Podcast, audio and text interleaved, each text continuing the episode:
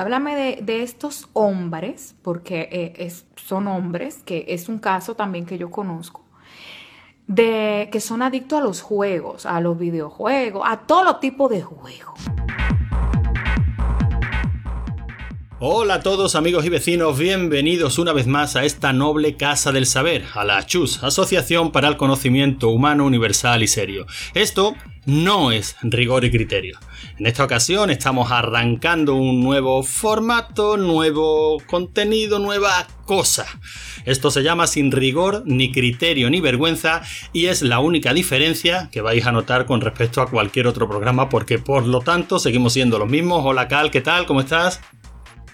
Hola, muy buenas. Pues aquí estamos a ver si aportamos un poco de, no rigor, no criterio y, un poquito de vergüenza. Eso sí, un poquito, pero no demasiado. También tenemos, hablando de poca vergüenza, tenemos a Manu, Maese Threadwood. ¿Qué tal? Hola, buenas noches. Y como nueva incorporación, aunque es un tío tremendamente conocido porque lleva moviéndose por el mundillo de internet desde, yo qué sé, seguramente del año 1997, 98, yo qué sé. Seguramente él fue de los que puso las primeras, enchufó los primeros cables para esto de internet. Tenemos aquí a David Skywalker. Hola David, ¿qué tal? Buenas, buenas noches. Sí, sí, yo monté Infobía. Sí, fuiste tú, ¿verdad? Sí, efectivamente. Lo reconoceréis porque fue, porque fue el que casi tradujo el Sweet Home a español. casi, le faltó, le faltó muy poquito. En fin, por explicarnos un, poquito, eh, esto sigue siendo rigor y criterio, por supuesto, pero le hemos cambiado el nombre porque en esta ocasión nos vamos a contar con las maravillosas intervenciones de máximo rigor y severo criterio. No van a aportar datos, no van a hacer correcciones, esto no, no va a ser otra cosa que una charlita de, de colegas. Y dejaremos este tipo de programas así más, rápido, sin, tanto contenido, pues solo y exclusivamente para aquellas ocasiones en las que nos encontremos con, un tema, eh, estos temas que últimamente se dice que arden las redes con, pues eso, cada vez que demos con un tema que nos apetezca tratar, quedaremos y sin más historia nos pondremos aquí a, despotricar de lo lindo sobre ello. Y bueno, el tema que hemos elegido para arrancar no es otro que la PlayStation Mini, ¿no, Cal? Pues sí, la verdad es que estábamos ya un poco cansados de ver en nuestro timeline de Twitter, pues tanto hablar de la PlayStation Mini y joder, nosotros también queremos dar nuestra opinión de mierda. Yo creo que, que, la has descrito perfectamente, o sea, opinión de, mierda. Porque al fin y al cabo no sé por qué, no sé por qué, pero me da la impresión de que vamos a llegar a, unas conclusiones muy parecidas, ¿no? A las mismas que llegamos siempre que, hablamos de todos estos temas. Eh, oye, para hacer el spoiler desde primera hora, vamos a llegar casi seguro a la conclusión de que cada cual haga lo que le salga de los cojones. Pero bueno, hasta, hasta eso, si os parece bien, hablamos un poquito de, de qué nos parece, no solo la PlayStation Mini, sino toda esta mm, corriente que tenemos ahora de coleccionismo en pequeña escala y bueno, si nos parece mal, si nos parece bien, si lo vemos ajustado de precios, si, si bueno, es cierto que todo esto se puede hacer con una Raspberry Pi, si ay, ay, ay, los malditos especuladores, en fin, todos estos temas que salen a, la palestra pues cada vez que uno de estos nuevos cacharritos hace su aparición. Así que bueno, yo me callo un poquito, voy a hacer un gran esfuerzo y, os dejo a vosotros que empecéis dando, dando vuestra opinión. Venga, Carla, arranca tú mismo por eso de que eres el más viejo. Pues sí, hombre, sin problema. Pues si queréis comenzamos un poquito con esto de las modas de las consolas mini, que comenzaron con la NES Mini. Bueno, antes había ido pues eh, otros, otros remedos de, consola, la Mega Drive Mini que le podías poner el cartucho, etcétera. Siempre ha habido pues alguna, algún objeto de coleccionista. Pero en esta ocasión, pues era una cosa que tocaba mucho la patata, porque la, NES, aquí en España, pues mm, casi yo diría que hay menos cultura que, en Estados Unidos, pero en Estados Unidos eh, fue una revolución la Nintendo y eh, pues tocaba mucho la patata, es una cosa que te toca la nostalgia, eh, ahí en, primera fila, ¿no? En primera línea de corazón. Y salió en eh, lo que es en Japón y en Australia en noviembre del 2016. Bueno, y aquí en Europa, pues también, un día después. En 2016 empezábamos con esta moda de las Nintendo Minis, que ¿cuántas unidades diríais que, se han vendido hasta la fecha? 100.000. Pues ni idea, un millón. ¿Cuántas, cuántas has dicho, David? 10. 3,6 millones eh, para el 30 de junio del 2018, según datos de la Wikipedia. ¿Eh? No es moco de pavo. a un precio de salida de 60. ¿eh? Hay consolas que casi no han vendido tanto como, como esta, consolas comerciales. A un precio de 60 dólares, aquí eran unos 60 euros al cambio. Y, nada, siempre hemos tenido pues esas famosas discusiones de, joder, estos especuladores que están vendiendo la consola NES a 200 euros, a 300, a 400, etcétera, porque sí que es verdad que Nintendo, yo creo que tampoco previó eh, la cantidad de ventas que habría de esta consola, se quedó La corto de cabrones. y no sabían si lanzar. No sabían si, sacar más o, no de, la, de, este tipo de consolas, otra tirada, y al final sí sacaron otra tanda. Y ah, pues ha habido gente que supongo que se habrá comido esas consolas que quería revender, pues un poco con patatas, ¿no? Vale, yo creo que siempre. Que al final otra vez se quedarán sin esto y, yo creo que esa gente seguirá ahí. Lo que, la, la cuestión es que sean capaces de venderlas, pero que seguirán. Que seguiremos viendo durante años consolas NES Mini a 200 euros, yo creo que sí. A ver, no nos vamos a engañar, esto es un producto que lo han sacado ahora y hasta dentro de X años no tocará volver a tocar la nostalgia. Yo creo que ahora nos coge un 40 años, 40, 50 años a los jugadores de NES, puede que a lo mejor alguno un poquito más joven. Claro, si lo vuelven a sacar de aquí 10 años, pues tendremos entre 50 y 60, a lo mejor también caemos algunos, los que no hayamos caído antes. Mm, Pero si, si esperan 10 años más ya estaremos muertos, ¿no? O sea, quedarán ellas porque mueren más tarde, pero nosotros ya estaremos casi todos. ¿Tú no crees, Cal, que dentro de 10, 12, 15 añitos lo que nos pillará ya es tan hasta los huevos de todo esto que si sacan una NES Mini lo que hacemos es comprarla para meterle fuego y, y hacer este tipo de vídeos que se lleva que se llevan ahora? Ya, yo es que no soy tan radical, ¿no? Pero bueno, oye, que como comentabas hace un ratito, cada uno puede hacer con su dinero lo, que, le dé los cojones. De todas maneras, Manu, por, por irnos un par de generaciones más atrás, porque aquí tanto Cal como David como yo ya estamos bien entrados en los 40, creo. Pero tú vas, digamos, 10 años por detrás. A ti que la, la Nintendo, pues casi que no te pilló, ¿no? O sea, o sea, yo te recuerdo jugando a la Nintendo, ¿no? Porque tuvimos una por, una por casa. Pero tanto como para tener una nostalgia, tirar de ella, decir la quiero. ¿Qué, qué, qué opinión tienes tú de este tipo de cacharritos? Sí, yo creo que tienes tú el concepto de me da un poco solapado, ¿eh? o sea, con 34 años yo la Nintendo la viví de pleno. Cuando tuvimos la Nintendo en casa, vivimos hasta los lanzamientos en casa. Ah, sí, no, no Sí, recuerdo sí, yo sí. eso. Yo Sí. recuerdo la Nintendo ya como consola que nos llegó de segunda y bueno, apencamos con ella, ¿no? Nos la regaló una prima nuestra, si, No, si te acuerdas. cuando- sí, sí, sí, pero cuando tuvimos nosotros la Nintendo, la Nintendo todavía estaba en boga, no, ni siquiera había salido la Super Nintendo todavía, o sea, era la Nintendo la que todo el mundo tenía. Si no tenía una Nintendo, realmente la gente no tuvo una Nintendo, la mayoría tuvo una NASA, nosotros fuimos unos privilegiados. Y a mí, eh, o sea, da nostalgia, es lo de siempre, si te da cosita, tú lo ves tan mona, tan chiquitita, el mando lo recuerda, que yo siempre defenderé que el mando de la Nintendo era horrible. Se te clavaba en las esquinas los- en las manos, a mí me resultaba súper incómodo. Pero es que estamos en lo de siempre, lo que has dicho antes, que hagan lo que quieran. Yo no me la voy a comprar. Yo no me gasto 100 euros por jugar. ¿Qué juegos tenía? Castlevania, ¿no? El Super Mario, el 1, el 2 y el 3, creo, el Contra. Es que son juegos que tenemos ya tan, tan vistos. Es que están los típicos cartuchos clónicos de que te salían de, ya te digo, de la NASA o de consolas posteriores. Te venían todos estos juegos. Los hemos pasado tantas veces. Sí, te da. No, no, perdona, perdona, perdona, perdona. Te venía el Contra. Te venía el Contra 2, que era el mismo Contra. Te venía el Contra que comenzabas en la segunda fase. Te venía el Contra con más vidas. Te venía el Contra con más enemigos. A ver, te venían en los mismos juegos, los mismos 10 juegos, 20.000 veces. Sí, pero ¿quién no ha jugado ya al, al Contra? ¿Quién ha jugado al Super Mario? Al Kirby, al, no sé, al Mega Man, al Mario Bros, el antiguo, el de que era uno contra uno, el, el Doctor Mario. Estoy hablando de memoria. Es que yo creo que estos, estos productos no son para, para jugar gente que sigue jugando. A lo mejor son para recordar esos tiempos en los que jugabas.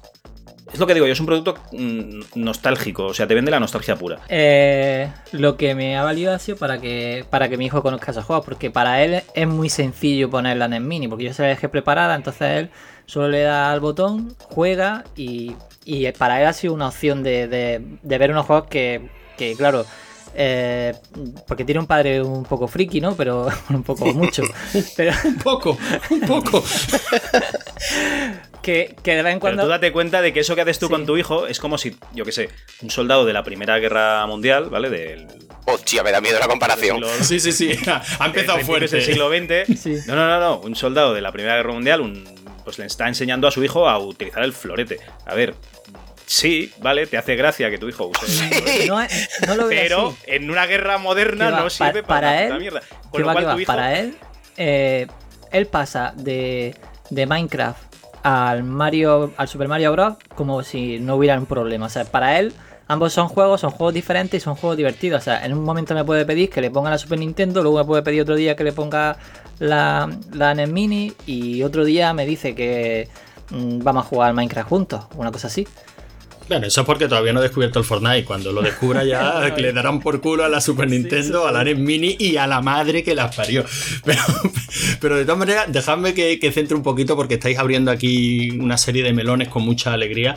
El primero es precisamente para quién se hace estas consolas. Y, y es verdad que me gustaría escuchar vuestra, vuestra opinión. Yo soy de la opinión de Cal. O sea, yo creo que este tipo de consolas no están hechas para nosotros. Entendiendo nosotros, pues bueno, los que estamos más o menos metidos en el mundillo. Los que no hemos dejado de jugar nunca, por lo menos a estos juegos clásicos, ¿no?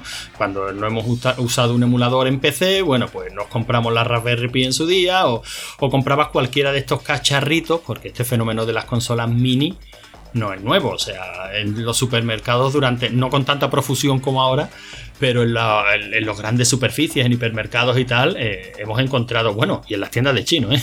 muchas de estas maquinitas que o bien son un volante o son un mando y, en fin, con su precario cable RCA lo conectas a la tele y siempre había una selección ahí de juegos más o menos de la época, ¿no?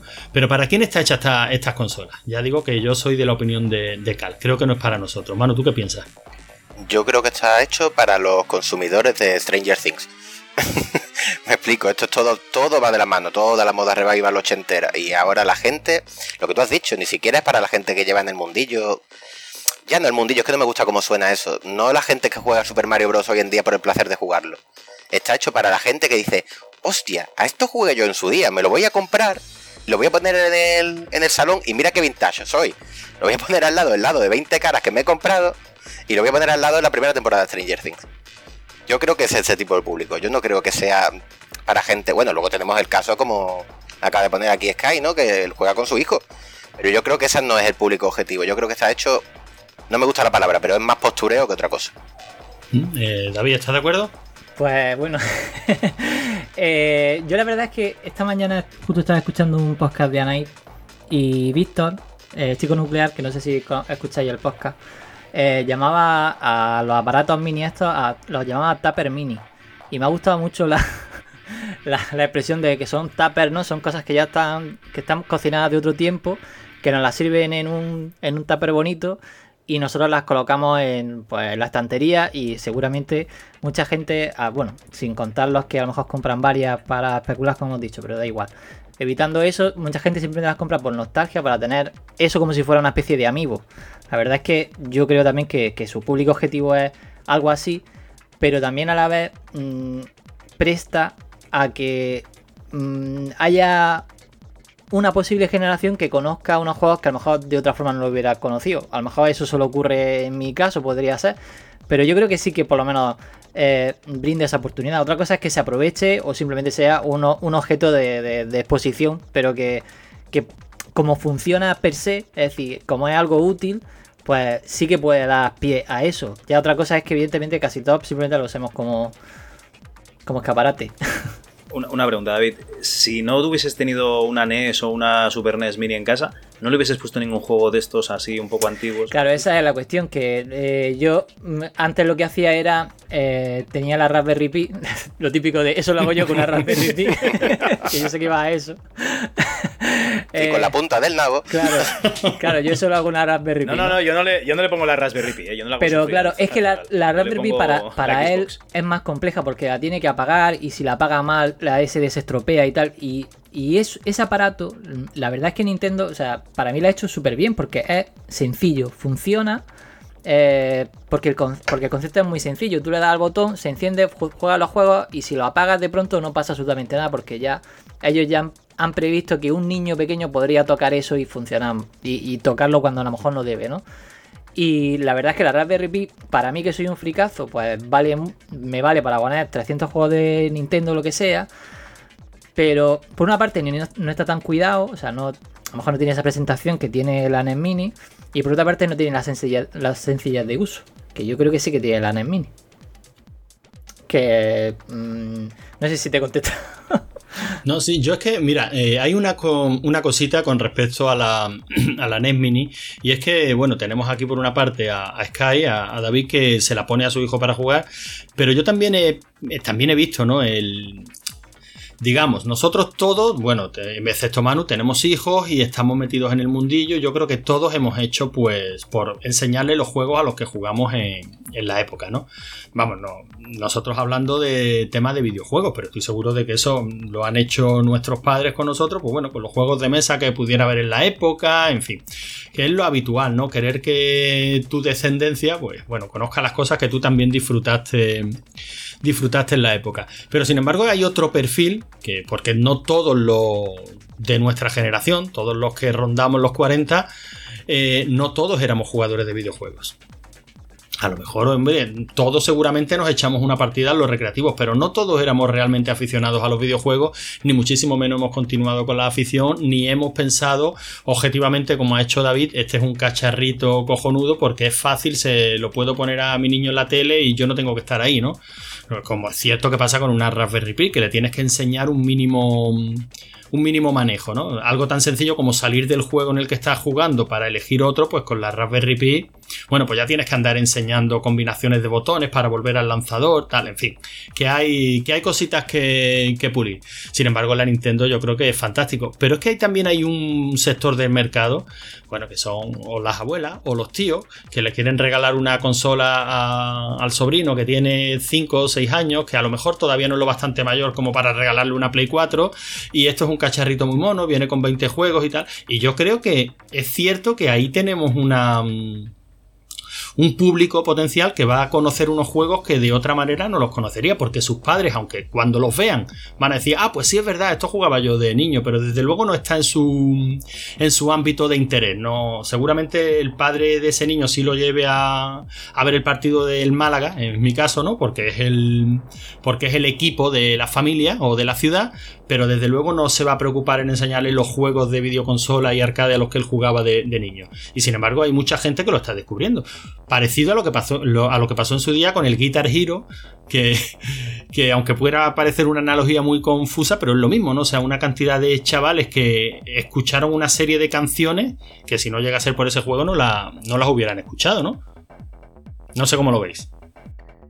Pues yo personalmente sí que creo que la verdad es que no había pensado lo que tú lo que estás comentando. Es verdad que a lo mejor para un familiar que mm, pensás que a lo mejor eh, la, Switch, por ejemplo, que es la opción que tiene ahora para, para poder acceder a esos juegos de, por ejemplo, de Nintendo, vale 300 euros. Si tú quisieras que, que tu sobrino jugara a ciertos juegos que te gustaban a ti de pequeño y sea como una especie de detalle, pues una NES Mini o una Super NES Mini o una eh, PlayStation Mini eh, pues sería una buena opción para no tener que desembolsar pues tanto dinero y a la vez pues que sea algo que, sea un videojuego que él lo reconoce porque realmente los niños hoy día eh, entre YouTube y demás yo creo que ven más eh, por así decir revival de videojuegos que, que, quizás lo que nosotros somos conscientes. No, y además tienen un montón de juegos casual en las tablets que, que se dan vida con ellos y por eso les gustan mucho los juegos tipo arcade, porque se parecen bastante. Son juegos rápidos eh, y bastante sencillos. Bueno, si queréis pasamos un poquito a la siguiente consola mini que salió. Venga, sí, sí, perfecto. Estamos. Después de la Nintendo fue la Super, ¿no? Sí, fue la Super Nintendo en 2017. Joder, la esclava, a un precio de 79,99 de salida en Estados Unidos. Aquí me parece que vale 75 dólares. Y. O sea, euros.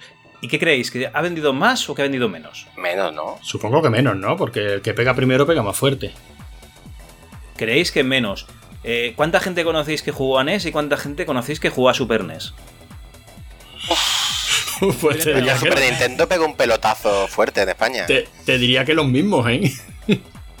No, yo no había jugado a la NES en mi vida. Yo creo Super Nintendo a la, NASA, a la NASA de un amigo Super Nintendo yo he conocido muchísima más gente. Pues bien, eh, y, se vendieron más consolas eh, Super Nintendo que Nintendo. Al menos que originales aquí en España. Bueno, pues como yo estoy convencido de que esto es un producto para nostálgicos, os diré que esta consola ha vendido 5,28 millones de unidades hasta el 31 de marzo de 2018. O sea, las fechas son de tres meses antes que el recuento de 3,6 millones de la Nintendo Mini. y mi, mm, digamos, el motivo que yo creo que tiene esto es que hay mucha más base de jugadores de Super Nintendo que tienen esa nostalgia, que ya no juegan o que juegan a consolas modernas Porque, a ver, hay tres tipos de, de jugadores. Están los jugadores que jugaron de pequeños y ya no juegan. Están los jugadores que jugaron a los juegos actuales de su momento y luego siguen jugando a juegos actuales. Y luego están los jugadores que siguen jugando a todo. Bueno, habría una cuarta raza, digamos, que serían los que solo juegan a juegos antiguos de 8 bits. ¿Vale? 8 o 16 bits como mucho, que el resto es... Pero aquí no hablamos de gente, Eh, no sé. de gente enferma, claro, o sea, estamos hablando... Ah, vale, vale, tiene, tiene razón, tiene razón. en cualquier caso, Bueno, pues, eh, un detallito. Ten en cuenta que Sí, sí, sí. la Super NES Mini no tuvo rotura de stock. Como sí tuvo la NES. O sea, creo que Nintendo aprendió la lección, ¿no? Y hasta donde yo sé, la Super Nintendo no ha habido rotura de stock nunca. O sea, ha habido siempre disponible en Y tienda. de hecho, y de hecho han sacado la segunda remesa de Nintendo Mini casi al mismo tiempo que la Super Nintendo Mini, teniendo en cuenta que todo el mundo sabe que es hackeable y que la Super Nintendo Mini pues tenía más botones. Sí, tienes razón, a lo mejor es por eso, que la gente se ha decidido por la Super Nintendo en lugar de la Nintendo. Bueno, en cualquier caso, mm, otro cacharrito que ha vendido bastante bien y me, bueno, me permite para sacar el otro tema que yo es con el que más disfruto, de verdad, porque es con el que opiniones más encendidas nos encontramos y, y más apasionadas, ¿no? Que es el tema de la, de la especulación. La maldita especulación y los malditos especuladores. Que fue terrible. O sea, eso sí que hizo arder las redes. eh, por lo menos a raíz de la Nintendo Mini. Y cuando ya la Super Nintendo Mini llegó al mercado. eh, habiendo avisado previamente Nintendo de que no iba a haber rotura de stock. De que iba a haber suficiente stock para todo el mundo. Las posturas que te, que te encontrabas en, las redes sociales eran maravillosas, ¿no? Eran desde eh, los, yo qué sé, los defensores de la moral cagándose la madre que parió a todos los especuladores. Ahora, ahora os las coméis con patata, hijos de puta. Os lo merecéis, malditos especuladores. o sea, o sea, aquello fue, fue terrible, fue maravilloso. Y es un fenómeno que, bueno, yo mi opinión me la reservo por el momento, pero me gustaría escuchar la vuestra, aunque creo que la conozco, pero nuestros oyentes no. Así que, venga, Carlos, otra vez por la vejez, empieza tú. Pero, a ver, ¿cómo puede haber gente que opine de lo que haga el resto de la gente con, con lo, que, lo que es de su propiedad? Bueno, Que hagan lo que les salga de la polla. No estamos hablando de una vivienda ni de la comida. Estamos hablando de una puta consola de un cacho de plástico con circuitos integrados. Si lo quiere vender a mil euros y lo vende, pues mejor para él. Y si no, que se lo coma, pues que se lo coma. Si es que. O que lo queme con gasolina. Que haga lo que le salga de la polla, coño, que le ha pagado. Si es que no, no yo no tengo más. No encuentro otra Pero, postura. pero, ¿sabes que eres consciente de que había quien compraba consolas? O sea, compraba, pero no para especular con ellas, sino para revenderlas a su precio de mercado. En plan, mm, yo os protegeré de esos malditos especuladores. ¿Sabes? Que, que eso ha Sí, bueno, el que se pasa, el que se pasa dos horas en el semáforo esperando que venga una abuelita para cruzarle la calle. Que le dé por culo. Que se busque una- un trabajo, que se busque un hobby, hostia. En fin, eh, no- seguramente habré ofendido a alguien que escuche esto. Nos lo puedes decir en los comentarios, eh, pero búscate una vida. Venga, y David, mátala, ¿no? Búscate Mátala. la vida y mátala. David, ¿tú qué, ¿tú qué piensas del fenómeno especulación con respecto a todas estas consolas mini? Eh, yo que sé, a mí es que me da igual lo que haga la peña. es que no sé. O sea, lo que pasa es que la gente se pone muy intensa en las redes sociales y tal. pues Yo que sé, es que. eh, es que a mí me daba igual. Yo pa- pasé de todo. Mm, es que creo que el. eh, cuando, cuando se genera tal nivel de ruido que ya. mm, eh, yo es que ya lo ignoro. Porque no tiene sentido. Son gente que lo único que hace es. No sé echar espumarajos por la boca y poco más, no sé. Claro, de verdad, yo estaba aquí buscando su poquito de sangre y de salseo y estáis muy comedidos. Bueno, excepto Cal, excepto Cal. Manu, ¿tú qué nos cuentas? ¿Qué, qué piensas del fenómeno especulación? Pues es que esto es muy re- repetitivo y reiterativo, que la gente haga lo que le salga del cimbel con su dinero. eh, Es, su dinero, bastante trabajo cuesta ganarlo como para que encima venga un subnormal con internet y decirte lo que tienes que hacer con él. Si quieres comprar 50 Nintendo Mini, pues cómprate 50. Si puedes vender 45, ponle tu polla. Si es que... Es que, es que es completamente estúpido, de verdad. Que yo creo que. Pero es lo que ha dicho. Creo que ha sido David. Es, es ruido, básicamente es ruido lo que hay. Pero son siempre los cinco mismos los que hacen ruido, los mismos 10. Si les preguntas, el 90% te va a decir lo mismo. Haz lo que te dé la gana con tu dinero mientras a mí no me afecte. Si es que no hay ningún tipo de problema. Es cierto, yo creo, creo que es cierto. Creo que el tema principal es ese, que muchas veces creemos que todas estas redes que arden son la realidad y al final es lo que has dicho, Manu. Son siempre los mismos 5 o 10 que meten mucho ruido, pero en general la gente mira que cada cual haga lo que quiera. Esa es también mi opinión y, o sea, podemos decir que esa es la opinión del programa, ¿no? Que nos parece todo conjunto. A, a mí personalmente, la verdad es que me parece mal que haya gente que a lo mejor de verdad quiera la consola para usarla quizá o para tenerla y tal, y haya, y haya a lo mejor alguien que tenga 10 consolas guardadas, metidas en una bolsa y que no va a usar jamás porque está intentando venderla a 300 euros. Pero para mí, como ese tío en sí es gilipollas, pues me da igual si tiene 10 o tiene 20 o tiene 40. Y seguramente esa persona, si tiene interés en conseguir una NES Mini, yo creo que al final la consigue. Y de hecho, como Nintendo ha vuelto a, lanzar otra nueva remesa, y yo, por ejemplo, la he visto sin problema en el campo y demás, yo creo que nadie que tuviera realmente interés eh, se ha quedado sin ella. Así que, por lo tanto, el que tiene 40 metidas en su casa de enfermo, pues que las vaya poniendo en el frigorífico, que le vais bien. Sí, esto es, esto es el síndrome síndrome de Bay, ¿no? Very rare. Eso es, vintage. vintage. vintage. y ya está. La venta a 300 euros siempre va el pobrecillo, porque yo creo que son pobrecillos que pican son gente que ni se informa. O sea, comprar una consola de 300 euros, una consola que te mula juegos de hace 30 años, pues ya saldrán más. Y si no salen más, pues ya la encontrarás en un rastro. Si es que no, yo qué sé. Pero bueno, cada vez lo que te dé la gana con tu dinero, como si te lo quieres meter por el culo. Para eso son mini. También es verdad, por lo menos son, chiquititas. Bueno, y, después de la Super Nintendo, ¿cuál vino? Cal, por seguir avanzando un poquito. Bueno, pues no vino ninguna, eh, porque tenemos la Neo Geo eh, mini anunciada, tenemos la Mega Drive mini anunciada la, la Neo Geo es un caso extraño porque yo pensaba que sacarían la consola mini y lo que han sacado es una especie de, al menos el prototipo, una especie de recreativa. Eh, pues supongo que tendrá los cuatro botones, tampoco me he fijado mucho porque es un producto que no me, no me llama. Y luego la Mega Drive, pues ha habido un, digamos, unas críticas porque lo iba a sacar una empresa que se ve que, que no debe hacer las cosas muy bien, o eso dice la gente que, se, que sabe de esto. Y ahora parece ser que no, que Sega se encargará de, hacer ellos el diseño y el prototipo y tal, y llegar, llevar el producto, pues, digamos, a una cota de calidad que la ponga en el mercado otra vez después de la Dreamcast, que la vuelva a, situar en el lugar que se merece, ¿no? David, ¿tú, tú has querido apuntar no cuando Cal ha dicho que lo iba a hacer una empresa que no hace las cosas muy bien. ¿Tú sí sabes algo más de esta empresa? ¿Sabes quiénes son? ¿Por qué tienen esa mala fama? Pues a ver, ahora mismo no recuerdo el nombre de la empresa, pero sé quiénes son. Espérate, a ver si logro saber quién es la empresa y así digo el nombre bien. O da igual, porque aquí no tenemos criterio ni nada. Y, da igual lo que diga. di, lo que quiera, que esto es charla de bar. Si te acuerdas sobre la marcha, bien, y si no. Pues Dile que ha sido culpa de Disney, si eso hoy en día cuela. Eh, la empresa esta es la empresa. Eh, vale, ya la veo. AT Games, creo que AT, AT Games. Bueno, AT Games. Eh, eh, suelen hacer las Mega Drive estas chinorras que lo que les pasa es que el sonido que tienen lo tienen todo metido dentro de un chip y el sonido que tienen es asqueroso. Coño, como la Mega Drive original. Se acabó. Pero vamos, No quieres realismo, pues toma dos Retro vintage. A ver, la Mega Drive tiene sonidazo que te caga, vamos. Sí, sí, sí, te caga. La que suena en la Super Nintendo, así que bueno, vamos a quedarnos. Eh, un poquito de por favor, ¿eh? Hostia, qué recuerdo. El patio del colegio, tú. Es broma. Que va, tío, yo nunca me peleé con nadie que tuviese Mega Ah, yo sí. Pero, pero, pero, pero, pero nunca en la vida, ¿para qué? También es verdad. Que a ver, el, Para quitarle la el, merienda. el sonido, el sonido que tiene los, los de estos- esta gente es, es muy malo. Y encima la eh, ni siquiera hacen un buen escalado de. Porque es todo. Bueno, los que. No sé la nueva como, como ha salido, pero las antiguas eran con cable compuesto, que no se veía un pijo ahí. Entonces era horrible.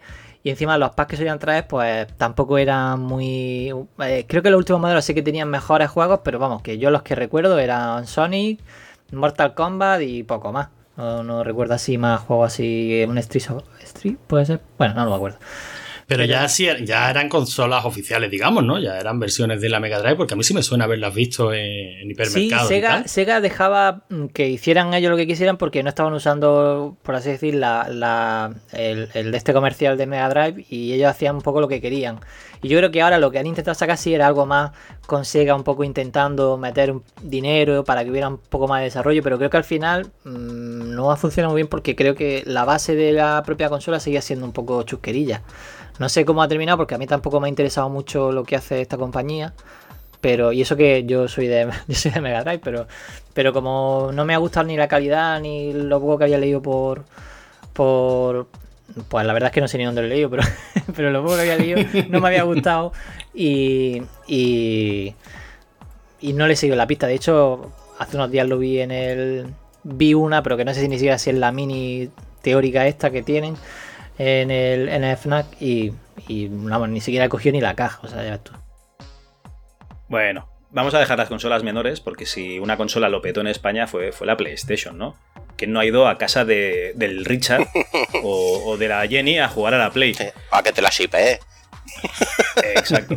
Y, y lo que es, lo que es una. Lo, lo que ha hecho volar otra vez las redes sociales estos días es el anuncio de, de la PSX, de la PlayStation Mini, que vendrá sin reproductor de mini CDs, sino que vendrá pues con una Raspberry Pi dentro, lo mismo de, que la NES y la Super Nintendo, y que, vamos, yo creo que le va a pegar sopas con ondas a la Super Nintendo Mini, porque si la base de usuarios nostálgicos es la misma que había en su día, que será un poquito más joven, porque realmente la, la, la consola salió pues 3, 4 años más tarde aquí en España que la Super Nintendo, pues será una gente un poquito más joven, pues yo creo que lo va a petar. No, de hecho ya está agotada, ¿no? No sé vosotros qué opináis. De hecho ya está Sí, la preventa, la Las preventa está reservas- agotada, sí. Ujú. Hombre, a mí me parece una máquina, hombre, preciosa. O sea, una cosa, vamos a partir de la base de que a mí, aunque no me he comprado ninguna, eh, no me importaría nada tener la colección de todos estos cacharritos. Son monísimos. O sea, esto para una estantería, las cosas como son. Aunque solo sean como objeto decorativo, son una monería. Y bueno, la PlayStation lo que sí viene es un poquito más cara, ¿no? Y parece ser que ya la gente ha empezado a protestar un poco porque esta ya se nos va a los, 90, bueno, a los 100 euros, ¿no? 99 con, con 99.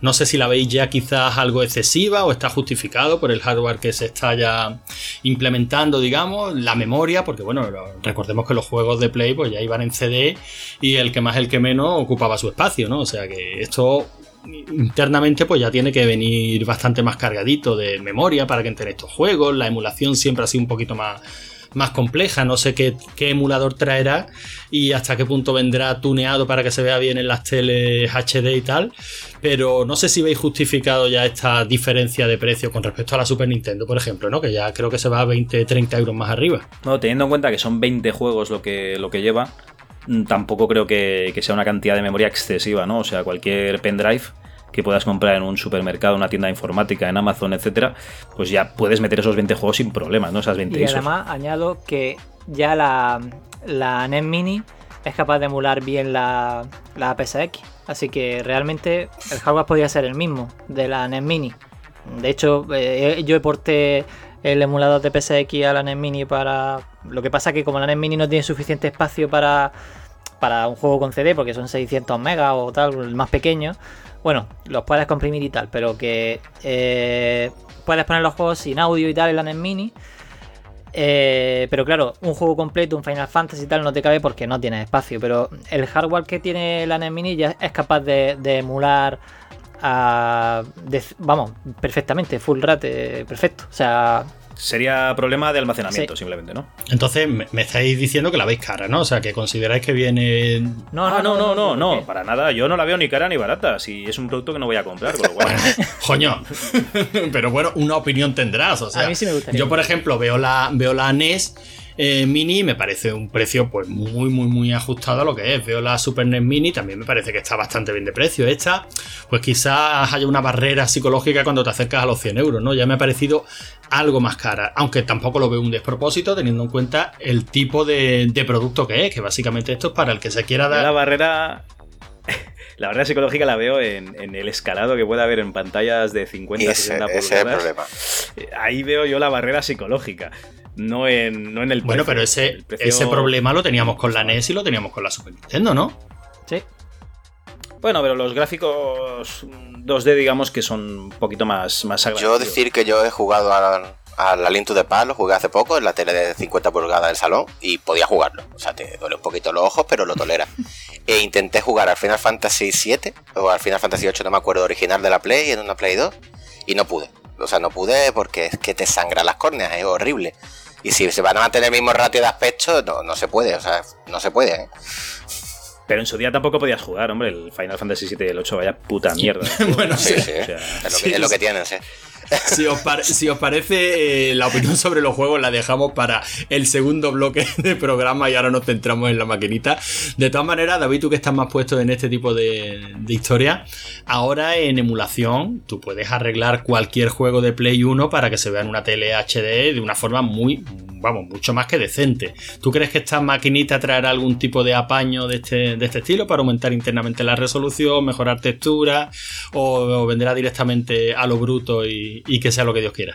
A ver, Sony tiene un emulador de, de, de- Play 1 desde, desde PSP, si no me equivoco, si no me salen mal las cuentas.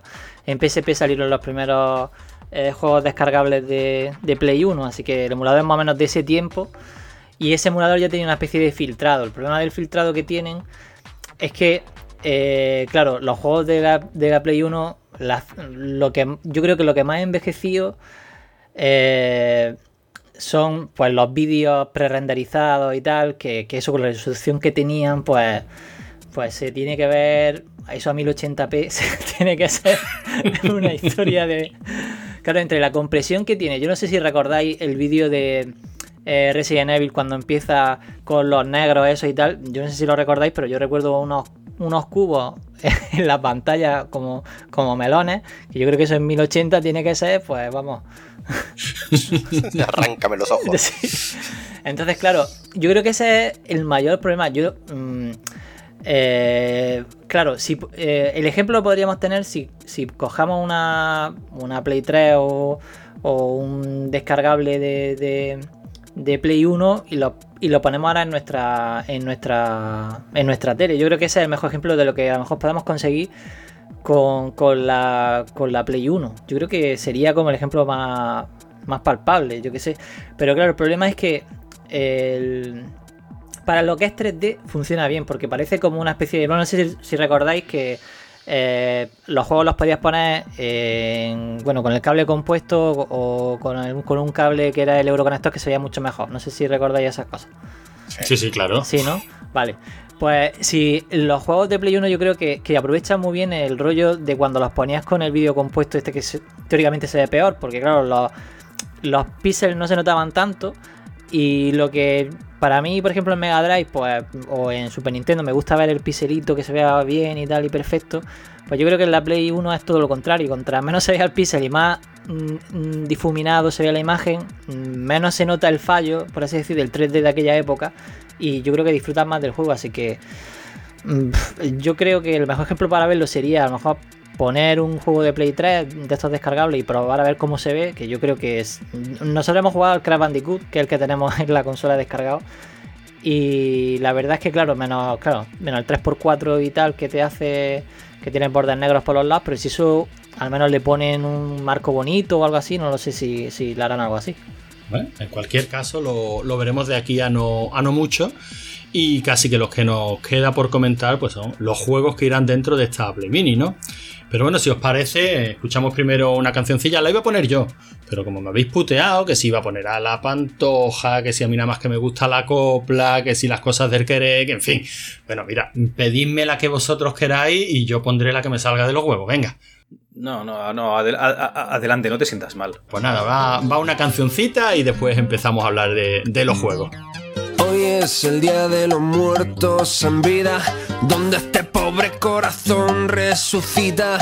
Cinco meses devorado por las termitas, como esa podrida y vieja silla.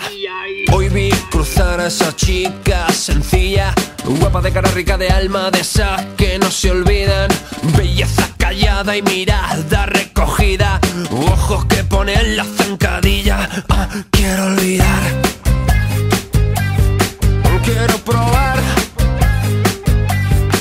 Quiero olvidar. Quiero probar. Quiero probar el rojo de tus labios. Quiero gastar mi vida entre tus brazos. Esos tacones baratos. Nena, ya está cerca otra vez. Y tú me dices, ven.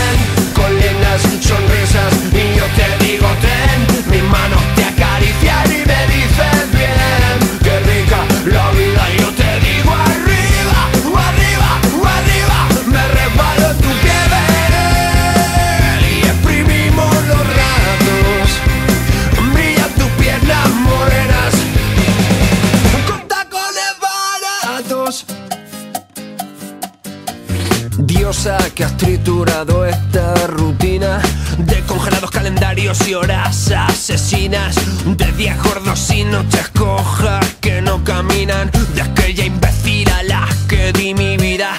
Acércate y abre esta botella vacía. Ya no queda demasiado corazón, ya no quedan palabras bonitas. Tú no la ves, pero mi alma respira y me gustas.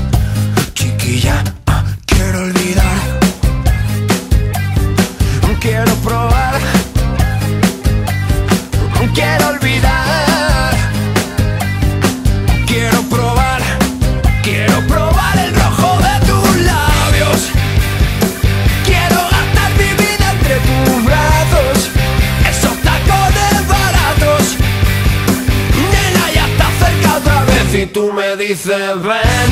Con lindas sonrisas. Y yo te digo, ten. Mis manos te acarician y me dices, bien. Qué rica la vida. Yo te digo,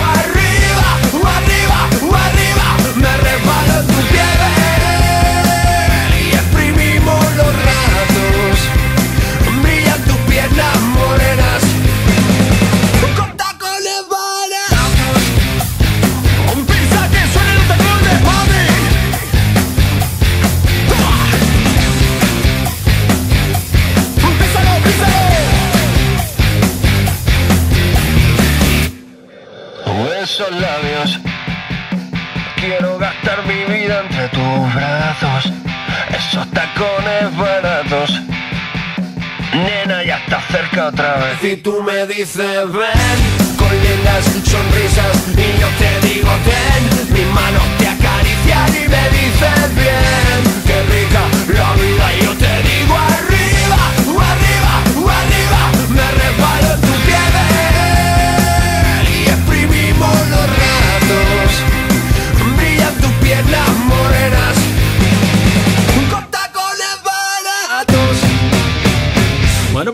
después de esta maravillosa copla que hemos, que hemos escuchado, que estoy seguro que os ha vuelto locos a todos, pues vamos al segundo bloque del programa. Hemos hablado un poquito de este fenómeno de las consolas mini, nos hemos centrado quizás un poquito más en la PlayStation Mini, que es la que nos viene ya, y por supuesto nosotros hemos querido también hacer nuestra lotería, ¿no? ¿Cuáles son los juegos que van a venir, los 20 juegos que van a venir dentro de esta consola?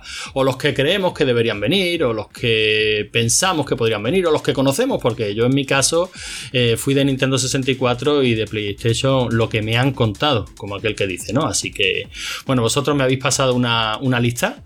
Eh, no sé si a la máquina se le podrán meter más, más, juegos o no. No sé si será necesario chipearla para meterle más juegos. No, no sé cómo iba esto tampoco, porque bueno, yo sé que la gente la llevaba a chipear para meterle juegos pirata, ¿no? Que, grababan en los, en los princos. Bueno, pero ¿tú quieres decir que eso, que eso lo hacía todo el mundo? Sí, sí, claro. Que yo, que yo y tres amigos fuésemos a comprar la, la PlayStation y el mismo día la llevásemos a un tío que pusiese un chip, no quiere decir que todo el mundo lo hiciese. que por cierto, de este chip sabéis algo, cómo, cómo iba esto, cómo, cómo funcionaba. Ah, ni puta idea. David, tú, 5.000 pelas valía. David, tú tienes que tener idea de, de, toda esta mierda, ¿no? Porque tú siempre has sido muy pirata. Y... Un cabrón, así que sí. Tú eres el que las ponía, ¿no? Los chips estos. A ver, yo lo que pasa es que teníamos eh, en nuestro barrio había, había un muchacho que tenía como una, o sea, había una tienda que era de estas típicas de 20 duros, que menos cosas de 20 duros vendía de todo.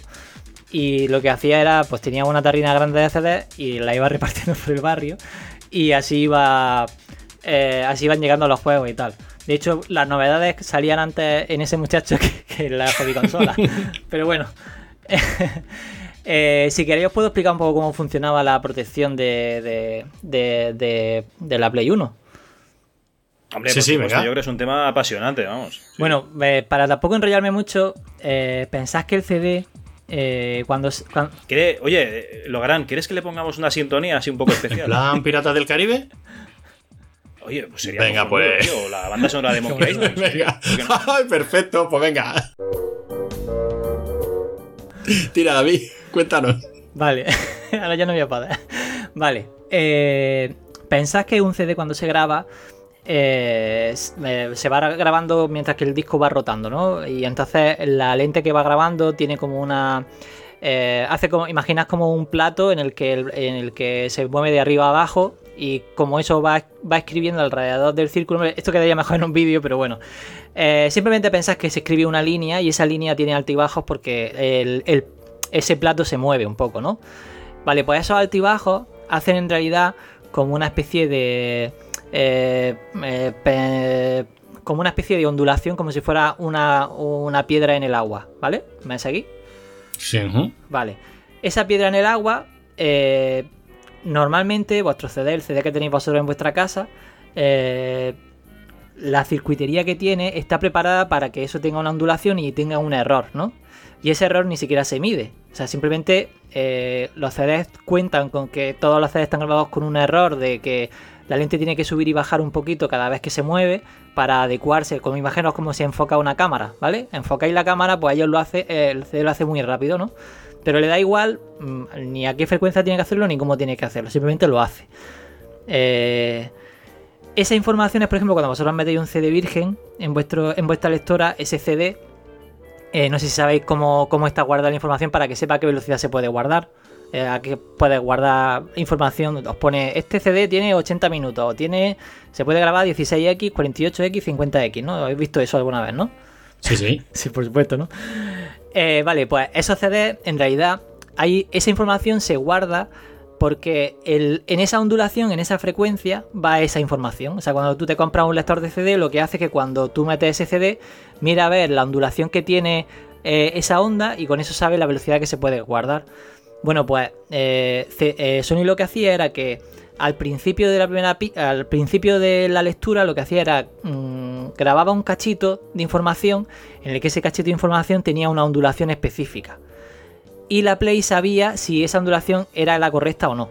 Porque tenía una especie de mecanismo, que eso no tiene ningún otro tipo de CD, sino solo tiene la Play 1, en el que medía esa ondulación. Entonces, esa ondulación era, imaginaros, mm, 50 Hz por segundo, pues quería decir que era española, era PAL. Y si esa ondulación era de 60, yo estoy diciendo un número al azar, ¿vale? No me imaginéis que eso de verdad es ese número. Si me imagináis que que una onda más grande, eh, pues significa que era japonés. Y si una onda más pequeña, pues significaba que era PAL. Y si no tenía onda, pues significaba o que la onda no era, no era precisa como se suponía que tenía que ser, pues entonces era un CD pirata que te había grabado tú en tu casa. Y esa básicamente era cómo funcionaba. No sé si, si me he explicado bien o lo he, lo he complicado demasiado. Eh, hombre, desde luego a mí lo que me ha quedado una cosa clarísima es que sí, que, es que esto es un coñazo, ¿eh? vale. Oye, ¿has, has acabado ya? Sí, no, bueno, ya está. Pensad que simplemente. Espera, que apago el móvil. No, sí, sí, sí lo entiendo, que hay una información ahí añadida, aparte de los datos, que es lo que leía, pero el chip que es lo que hacía es saltarse esa información y, y ya, ¿no? Claro, el chip lo único que hacía era que eh, eh, la, BIOS, me- la BIOS tenía guardado esa, esa ondulación como tenía que ser. Imaginad pues, que eso se medía y, el, y, y había una pequeña circuitería que decía, pues mira, esta ondulación es de 50. Dice, bueno, pues si es de 50 quiere decir que está correcta y pasa al siguiente punto.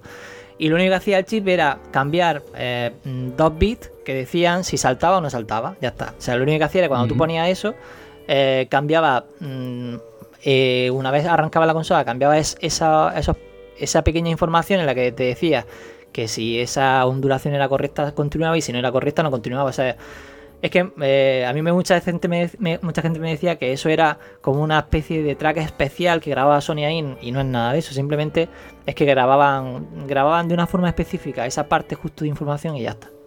Y el chip esperaba reconocer ese, ese patrón, esa... Oye, y no.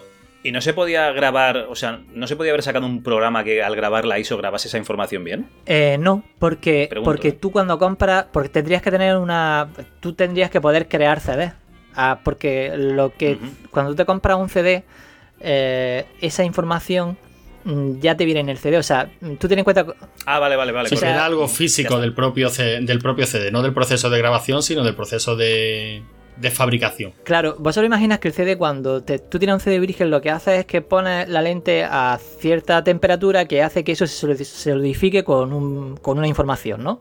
Pero realmente la ondulación ya está puesta. O sea, digamos que es como si el surco lo tuviera hecho, como si tuviera un cajón.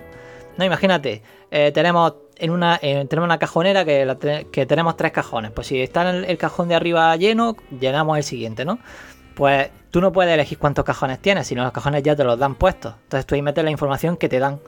Entonces no puedes elegir si aquí puedo meter tres cintas y aquí puedo meter dos, sino que ya te da directamente, eh, como el CD ya está creado con una ondulación, tú ya no puedes decidir qué ondulación tiene.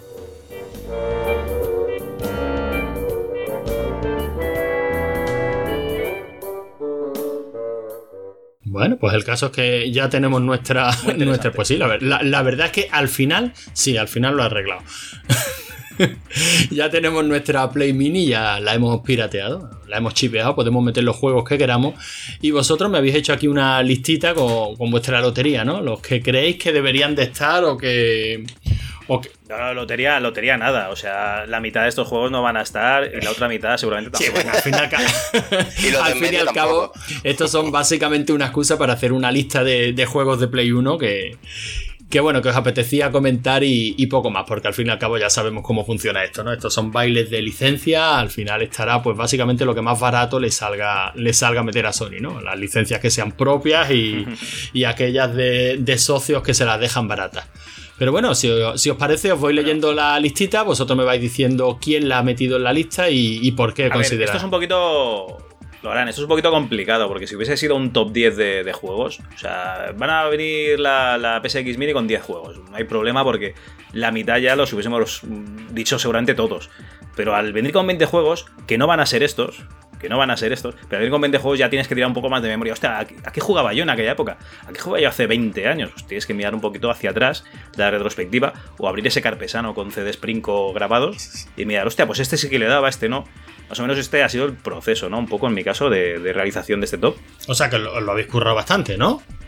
Yo no, yo he cogido los típicos y lo- los he apuntado. Yo, yo lo iba a decir, pero bueno, me alegro que lo hayas dicho tú, mano. Yo iba a decir, conociendo a mi La- la hermano, seguro que, ha tirado, delante. seguro que ha tirado de, la, de cualquier lista confeccionada de Vandal mismo por poner un medio de mierda y ha dicho, venga, pues esto. Sí, sí, sí. Máximo rigor, severo criterio y pereza infinita.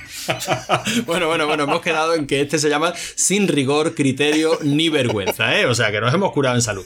Pero venga, eh, dejando claro que esto no pretende ser un top y ni siquiera eh, están ordenados de ninguna manera, ni siquiera alfabéticamente, pues empezamos. El primero que me encuentro aquí es Crash T Racing.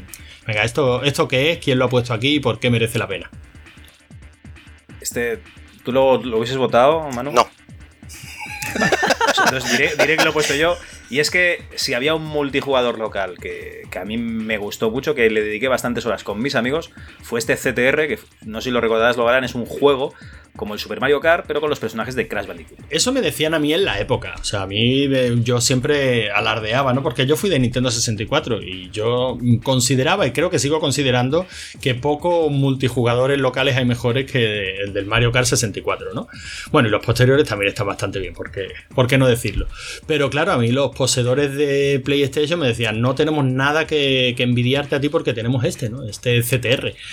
Y bueno, sí, es un, es un juego de carreras de karts, ¿no? No lo he jugado, no, puedo- no puedo decirte si es más o menos bien. divertido que, que el Mario Kart, o sea, sí que el Mario Kart 64, pero me cuesta trabajo pensar que haya un juego de karts más divertido en la época que el Mario Kart 64. Vamos a llevarnos bien porque este es un pedazo de juego para jugar con los amigos. El que a día de hoy no sé cómo se verá, lo dicho, por, por este tema de, de las resoluciones y tal, pero mm, te puedes pasar horas de diversión eh, con amigos. No sé si hasta. O sea, no sé si en esta PSX Mini se podrán conectar más mandos, hasta cuatro jugadores, mm, según el tipo de juegos que le pongan, supongo, en estos 20.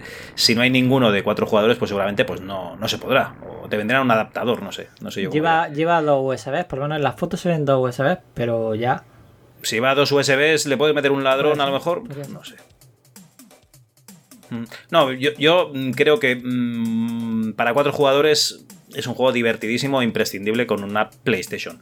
No con una Nintendo 64, por supuesto, con una PlayStation. Que yo me justifico, yo no digo que no lo votaría, simple y llanamente porque no lo he jugado. O sea, ya tenía Nintendo 64 en su época, como igual que mi hermano. Y éramos de Mario Kart 64 o del Diddy con Racing, que la gente lo olvida y era también un juego de kart muy divertido. Este es que no lo he jugado directamente. Sabía de su existencia, pero no lo he jugado. La dinámica es la misma, ¿no, Cal? O sea, esto también tiene los ítems para joder al contrario, para... Los Sí, ítems. sí, sí, sí, ex- es exactamente igual. Además tienes los... los ¡Hola, la! los circuitos se dividen en competiciones, tienes la competición tal, con tres circuitos y tal. O sea, realmente sí. es Me vas, me vas a tener que perdonar, Manu, pero de vez en cuando me, me posee el espíritu de máximo rigor y me sale una vocecita tal que así no lo puedo evitar. ¡Hoy los ítems! ¡Hola, la, señor francés! Pasemos al segundo título que me habéis puesto aquí, que es el Tekken 3. Yo ya para empezar os digo que los juegos de lucha 3D los odio, los aborrezco, me parecen terribles, no puedo con ellos. Y ya dicho esto, venga, ¿por qué estás dos, aquí? ¿Por qué estás aquí y creéis que merece la pena? Yo creo que este, además de que lo hemos votado los dos, este sí que viene con, con la PlayStation, es de los juegos confirmados. Y yo creo que es que es la, perfe- o sea, la perfección de los juegos en 3D. No de gráficos, ¿eh? De los juegos en 3D, de jugabilidad mm, llevada. Que ya llegó en la época de la Pero solo te PlayStation. hacia el lado, ¿no? No sé, Manu. O sea, solo había un botón que te permitía hacer como una especie de esquiva y ya está, ¿no? Eso es 3D en tu pueblo. A ver, a ver, lo- el, modelado, el modelado de los personajes es en 3D. Sí, no sé si has jugado también, pero al. No sé si has jugado al, al Street Fighter 4 o al 5. eh, Street Fighter 4 5, sí. ¿Los consideras en 3D? No, pero esos son 2D y media, ¿no? Claro. O sea, pero el, Tek- el Tekken sí era 3D. El Tekken tú te podías mover en ocho- direcciones, creo O recordar. sea, te podías. No, no, no exactamente. Te podías esquivar hacia un lado, lo que comenta él. Lo que pasa es que yo 3D lo considero al modelado de los personajes. Ya, ya, pero por, eh, por así decir, 3D realmente para mí llegó con la Drinka y el Soul Calibur, ¿no? O- porque el- en Soul es, Calibur sí- es sí el mismo tipo de 3D, el Soul Edge, el Tekken 3, eh, yo creo que es el mismo tipo de 3D. Tú hacías las esquivas, digamos, hacia el fondo. Pero el Soul O sea, te esquiva y rotaba la- hacia todos lados. Es que a lo mejor ya mi memoria ya. Eh, ya juegos ya me pone en 3D. duda, pero yo creo que en Tekken tú podías correr en ocho direcciones, o sea, tú podías esquivar en ocho direcciones. No, el Tekken no. El Tekken 3 por lo menos se puede No, esquivar. en Tekken o sea, no. tú puedes, tienes como un botón que permite como, imagínate como en el King of Fighter, eh, En el Fatal Fury. que te puede ir atrás o delante de la cámara, que puede irte como al fondo y tal. Lo que pasa es que aquí es como que hace un pequeño giro que se te permite hacer como, ¿no? Debería hacer como especiales combos, ¿no? Que mientras que el otro pasa, tú le pegas con la otra, ¿no? Algo así era. Con la otra. Con la otra. con la otra. con la otra dimensión. Que no contra Que que te tío con la otra. te ataca, tú le esquivabas con el botoncillo ese, te ibas como al otro plano, pero en realidad simplemente hacías como un paso lateral y ese paso lateral abría momentáneamente una nueva, una nueva dimensión, pero que en cuanto que eh, ese, él terminaba de hacer eh, ese movimiento ya otra vez volvía ya a una especie de 2D. Yo, yo llamaría a Nolan y le vendería ya el guion de tu propia película, tío, porque es lo es el siguiente Bueno, paso. viendo, viendo que este Tekken 3 se está convirtiendo en algo así como las vacaciones de- del matrimonio, que cada uno cuenta unas vacaciones diferentes, que no pero sabe todos tenemos buen recuerdo de él, eso es buena señal, ¿eh? Eso no. A ver, el Tekken, además, además de que tenías pues eh, personajes desbloqueables eh, que, que te alargaban más la jugabilidad del, Y sin del DLC. título, tenías un montón de personajes diferentes, un- estilos de lucha muy diferentes. eh, tenías, eh, cuando se te acababa ya el juego, eh, sistemas de, de juego de puntuación, ¿no? De resistencia, no sé si era el, el modo survival, Sí, es que no sí, me acuerdo cómo claro. se llamaba, el Tekken Tag. Es que no me acuerdo exactamente cómo se llamaba el modo para ir matando enemigos y tal hasta que se te acababa la vida. Era un juego que, que- que podías dedicarle horas y horas. Sí, el recuerdo- Tekken Force. Y yo recuerdo algo de voleibol o vale. algo así, o una pelota o algo así, no sé, un amigo tenía Sí. un modo raro con una pelota. Sí, el no sé Tekken Ball, sí, sí. Pues, Bueno, pues que viendo que este Tekken Ball os ha dejado sin palabras, de- tiene que ser cojonudo. Es que se mataban con los nombres, el Tekken Force, el Tekken Ball. Claro, como debe, como debe de ser. Pasamos al siguiente título que me habéis puesto. Este no me suena. Metal Gear Solid. A ver, ¿qué, qué me podéis contar de esto y, y quién lo ha puesto aquí? Me imagino que los dos, ¿no? basura de mesa X. No, no, no. Este es el primer Metal Gear que llegó al gran público. Cierto. Sí, cierto, cierto. Básicamente. O sea, si Metal Gear hoy en día es una franquicia que conoce todo Kiski, no fue porque salió en MSX. O sea, hoy en día la gente recuerda Resident Evil, pero no recuerda Sweet Home. Pues en este caso es lo mismo. La gente recuerda Metal Gear gracias a que fue un exclusivo de, de PlayStation. Y siguió con la PlayStation 2, la 3, la 4, etc. Oye, Y contame quien, una diga, cosa. y quien diga que MSX, que lo jugó en MSX y tal, el 90% es postureo. Si se miente. Es un juego que tenía muchísima profundidad para, para su época. De hecho, yo, yo creo que a partir de, la PlayStation los juegos de, de consola se pueden equiparar a los juegos de PC. Porque los juegos de... Sí, vale.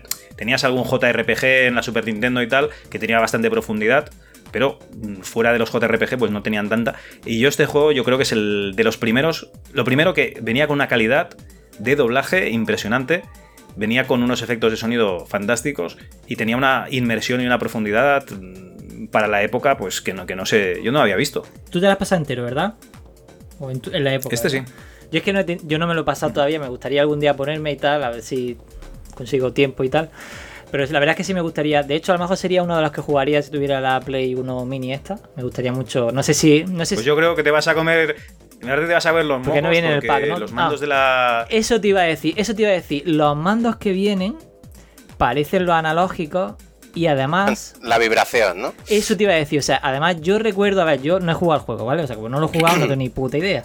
Pero yo recuerdo a un amigo súper flipado, porque en un momento del juego, no sé si queréis contarlo, lo contáis, si no, no lo contáis. Eh, pasaba algo con los mandos porque vibraban y te decía un tío que pasaba algo con los mandos. tal. Tampoco me acuerdo muy bien de cómo era la cosa, pero creo que los mandos se movían y, Sí, o algo así. Psychomantis se llamaba. Psycho Mantis. Entonces hacía que los. Hostia, Psy- Psycho Mantis. Hostia, ¿Te has dado cuenta, no? Psycho Mantis. Eres, eres- eres- No Psycho Mantis, ¿dónde se no, no. Sois de Psycho- Mantis. Psycho Mantis. Nos Madre mía, qué poseen, nivel, vale. Eh, Sí, bueno, esa eh, es una anécdota bastante conocida. Yo la he escuchado en Claro. 50.000 podcasts que han dedicado es. a este juego porque de Eso este es. juego hay literatura toda la que quieras y más. Claro, o sea, eso por ejemplo, si se perdería si no ponen unos mandos que tengan vibración, ¿no? Porque ese momento yo creo que es algo mm, chulo del juego que de pronto te dice, no sé si te dice que suelte el mando, lo deje ahí y él va a mover los, los mandos como él quiera y tal, no sé qué. Que la verdad es una pasada, como hacen como. Bueno, y también, Sí. y, y también te tenía que decir si, que te gustaban los juegos de Konami, ¿no? Sí. Si encontraba algún juego salvado. El Memory Card, sí. Tal. Pues. mm, Pues imaginaros el coñazo que era jugar eso en emulador. joder, pues eso es. Que ni- no te vibraba y cuando tenías que cambiar el mando de puerto, que era otra de las cosas que te hacía Psycho Manches, lo que tenías que hacer en el emulador era configurar el mando 2, desenchufar, o sea, desconfigurar el mando 1, conectar, era un coñazo, Poner la pausa. Sí, era un coñazo, era un coñazo. pero horrible, vamos. Pues no lo, no lo sé, David, no lo sé. Yo creo que directamente es que no vendrá el Metal Gear. joder. No creo. ¿No De todas maneras viene con la, la máquina viene, bueno, yo no creo que venga por temas de licencias, costes y tal, pero de todas maneras la máquina viene con puertos USB, ¿no? O sea que no me extraña lo más mínimo que, que se pueda utilizar cualquier otro tipo de mando y prácticamente cualquier emulador de hoy día implementa la vibración, o sea que Pues te digo una cosa, los mandos de Play 3 tienen el. eh, son USB. Sí, sí. Puerto Pues Sí, por podría ser que que, no. pudiera usar pudiera usar no los mandos de Play. Lo que pasa es que viene con dos mandos, a lo mejor no te dejan, pero bueno. todo Ya esto un- es, es elucubrar, pero yo creo que ah, si viniera este juego, cosa que dudo, pues yo creo que tratarían de resolverlo, por poco cariño que pongan en el, en el desarrollo de la máquina, ¿no? Y en la selección de juegos. Bueno, si os parece, pasamos a- al siguiente, que es muy buena peli, eh, Silent Hill. A ver, este supongo que una vez más lo habéis puesto los dos, ¿no? En la lista. Yo, yo seguro. Por supuesto. A ver, este es. Bueno, no, Manu, dilo tú, que parece que estoy acaparando yo aquí. No, bueno, es que Silent Hill o Silent es una de, una de mis sagas de videojuegos favoritos y de terror, sin duda. O sea, yo adoro esa saga. Soy un enfermo, he hecho hasta ensayos de esa saga que algún día publicaré. Y sí, ese es obligatorio. eh, la atmósfera que tiene, tanto el terror psicológico, tiene, también tiene que gustarte muchísimo ese tipo de, de terror, porque la gente venía acostumbrada a Resident Evil, que es lo que yo siempre he diferenciado, tipo de película de terror, película de sustos. En este caso, Resident Evil sería de sustos y Silent Hill sería de terror. Si no te engancha, Sí, sí y no, porque también en Resident Evil, digamos, tienes la posibilidad de defenderte de forma más eh, Violenta. concisa. Concisa, concisa, no, tienes armas. Y en Silent Hill, hasta que consigues un palito, pues las, las pasas putas, ¿no? Eh, la posibilidad de defenderte en Silent Hill. Yo lo que considero que Silent Hill, aparte del terror psicológico que tiene, es la indefensión sí. que tiene el personaje. De hecho, casi todos los personajes de la saga son o una cría o un- Vamos, son personajes que no tienen ningún tipo de disciplina militar, por así decirlo, a diferencia de Resident Evil. Excepto en un Silent Hill de estos nuevos, ya que no tienen ninguna gracia. Y, y que el control es tan torpe que aunque tú Sí, una completamente. casi no darías abasto. El control es horrible, es angustioso y la niebla es horrible también. Al menos tuvieron la decencia de ponerla como un elemento más del juego, no como en, por ejemplo en Turok de Nintendo 64, que no se veía un pijo y era simplemente porque no daba de sí la máquina. Aquí al menos se lo ocurran y te dicen que es que el pueblo está lleno de niebla. Bueno, pero eso sería interesante analizarlo. No creo, no creo que ya que la máquina no podía renderizar a más de cierta distancia, eso se plantearan eh, eh, la excusa argumental para poner la niebla, ¿no? O sea, Sí, sí, fue tal cual. Sí, así. Claro que sí. Tal cual. Ah, pues. No, no, y, y además queda una ambientación de. Claro, pero por, por eso lo digo, la ambienta es tan, tan difícil eh, imaginarse ese juego sin la niebla, bueno, sin la ceniza, como, como lo quieras llamar, que, que no sé, me resulta tan raro pensar que fue una excusa argumental simplemente para ocultar carencias. Pues sí, lo fue, lo fue. Bueno, pues, mientras, mientras hablabais de Silent Hill y de, y de sistemas terroríficos de control, pues yo, yo he seguido avanzando en la lista y he visto que me habéis puesto a continuación el Resident Evil 2. ¿Por qué el 2? ¿Por qué no el A 1? ver, realmente- contadme. Realmente se podrían poner los dos, pero yo creo que el que pegó el pelotazo fue este Resident Evil 2. No sé, vosotros, yo el 1 lo vi una vez en la Saturn. De hecho, no lo he jugado en La gente recuerda el 1 más, yo creo que tiene mejor memoria del Resident Evil Remake, de Resident Evil 1 re- Remake, que fue para GameCube creo que fue, Sí. que de Resident Evil, eh, Resident Evil 1 original. Es que eso es. Resident Evil Resident Evil, no, no, no Resident, Resident Evil. Evil. ¿no? el- lo- Res- Resi- yo, yo, yo en la época decía Resident Evil. Sí. Yo para mí el problema que tienen los Resident Evil en Play 1 es que realmente la versión de Play 1, aunque fue la primera, en teoría, no sé si me estoy equivocando, pero da un poco igual, eh, creo que son las... Hoy día serían las peores versiones, porque claro, hay remakes para GameCube, para, para Wii y tal, que son mucho mejores para jugarlas hoy día que quizás las de Play 1. Así Sí. que para mí quizás serían las peores. O sea, para mí, por ejemplo, poner en la Play 1 un Resident Evil, yo creo que antes preferiría jugar en un remake o en un... el- no, Los- la- los remakes estos que hicieron para GameCube están chulísimos. Bueno, pero esto. Sí, sí, están sacando de PC. Pero esto es otra, otro tema. Eh, si no hubiésemos. O sea, si no existiese este tipo de jugadores que quieren rejugar a lo mismo una y otra vez, no tendríamos estos remakes. Pero es que, por ejemplo, el Resident Evil no sería un remake del tipo eh, te doy el mismo juego exactamente, porque esos remakes sí que tenían de nuevo hecho arte y de nuevo hechas ciertas cosas que le daban. Yo creo que. Sí, tenías Bu- los bueno, zombies que los bueno, tenías que incluso- quemar. pues, Está en nivel desarrollo jugable, ahora ¿no? eh, el remake de Resident Evil 2 y lo veis y tiene una pintaza, parece vamos, eso, otro ¿eh? juego completamente. Bueno, de todas maneras, hablamos de si no existieran este tipo de jugadores que quieren jugar siempre a, a lo mismo. No creo que sea eso, ¿eh? Yo no creo que sea eso. Es como el remake de. Cuando hablamos de cine, como los remakes de cine. Es simplemente traer la misma historia pues a nuevas generaciones. a nueva, a nueva Que- sí, audiencia. que sí. evidentemente hay jugadores que la conocieron en su época y ya también van a probar esta versión y van a decir, "Eh, me habéis jodido la infancia. Eh, por cierto, os recomiendo un artículo que, que ha escrito Manu para la web, rigorcriterio.es, que le echéis un vistacito, que habla precisamente de, de infancias jodidas y echa... Sí, sí, lo he leído, está muy bien, ¿eh? Y hecha, Muy y hecha la cuña, pasamos al siguiente. Final Fantasy 7-9. Esto quiere decir del 7 al 9, el 7 y el 9. ¿Me habéis, me habéis colado aquí tres juegos de rondón? ¿Qué, qué- qué es esto? Yo creo que si hay, si hay gente, digamos, si hay peleas auténticas, es por saber cuál es el Final Fantasy bueno, Sí. ¿no? O sea, están los defensores a ultranza del 7, los del 8 y los del 9.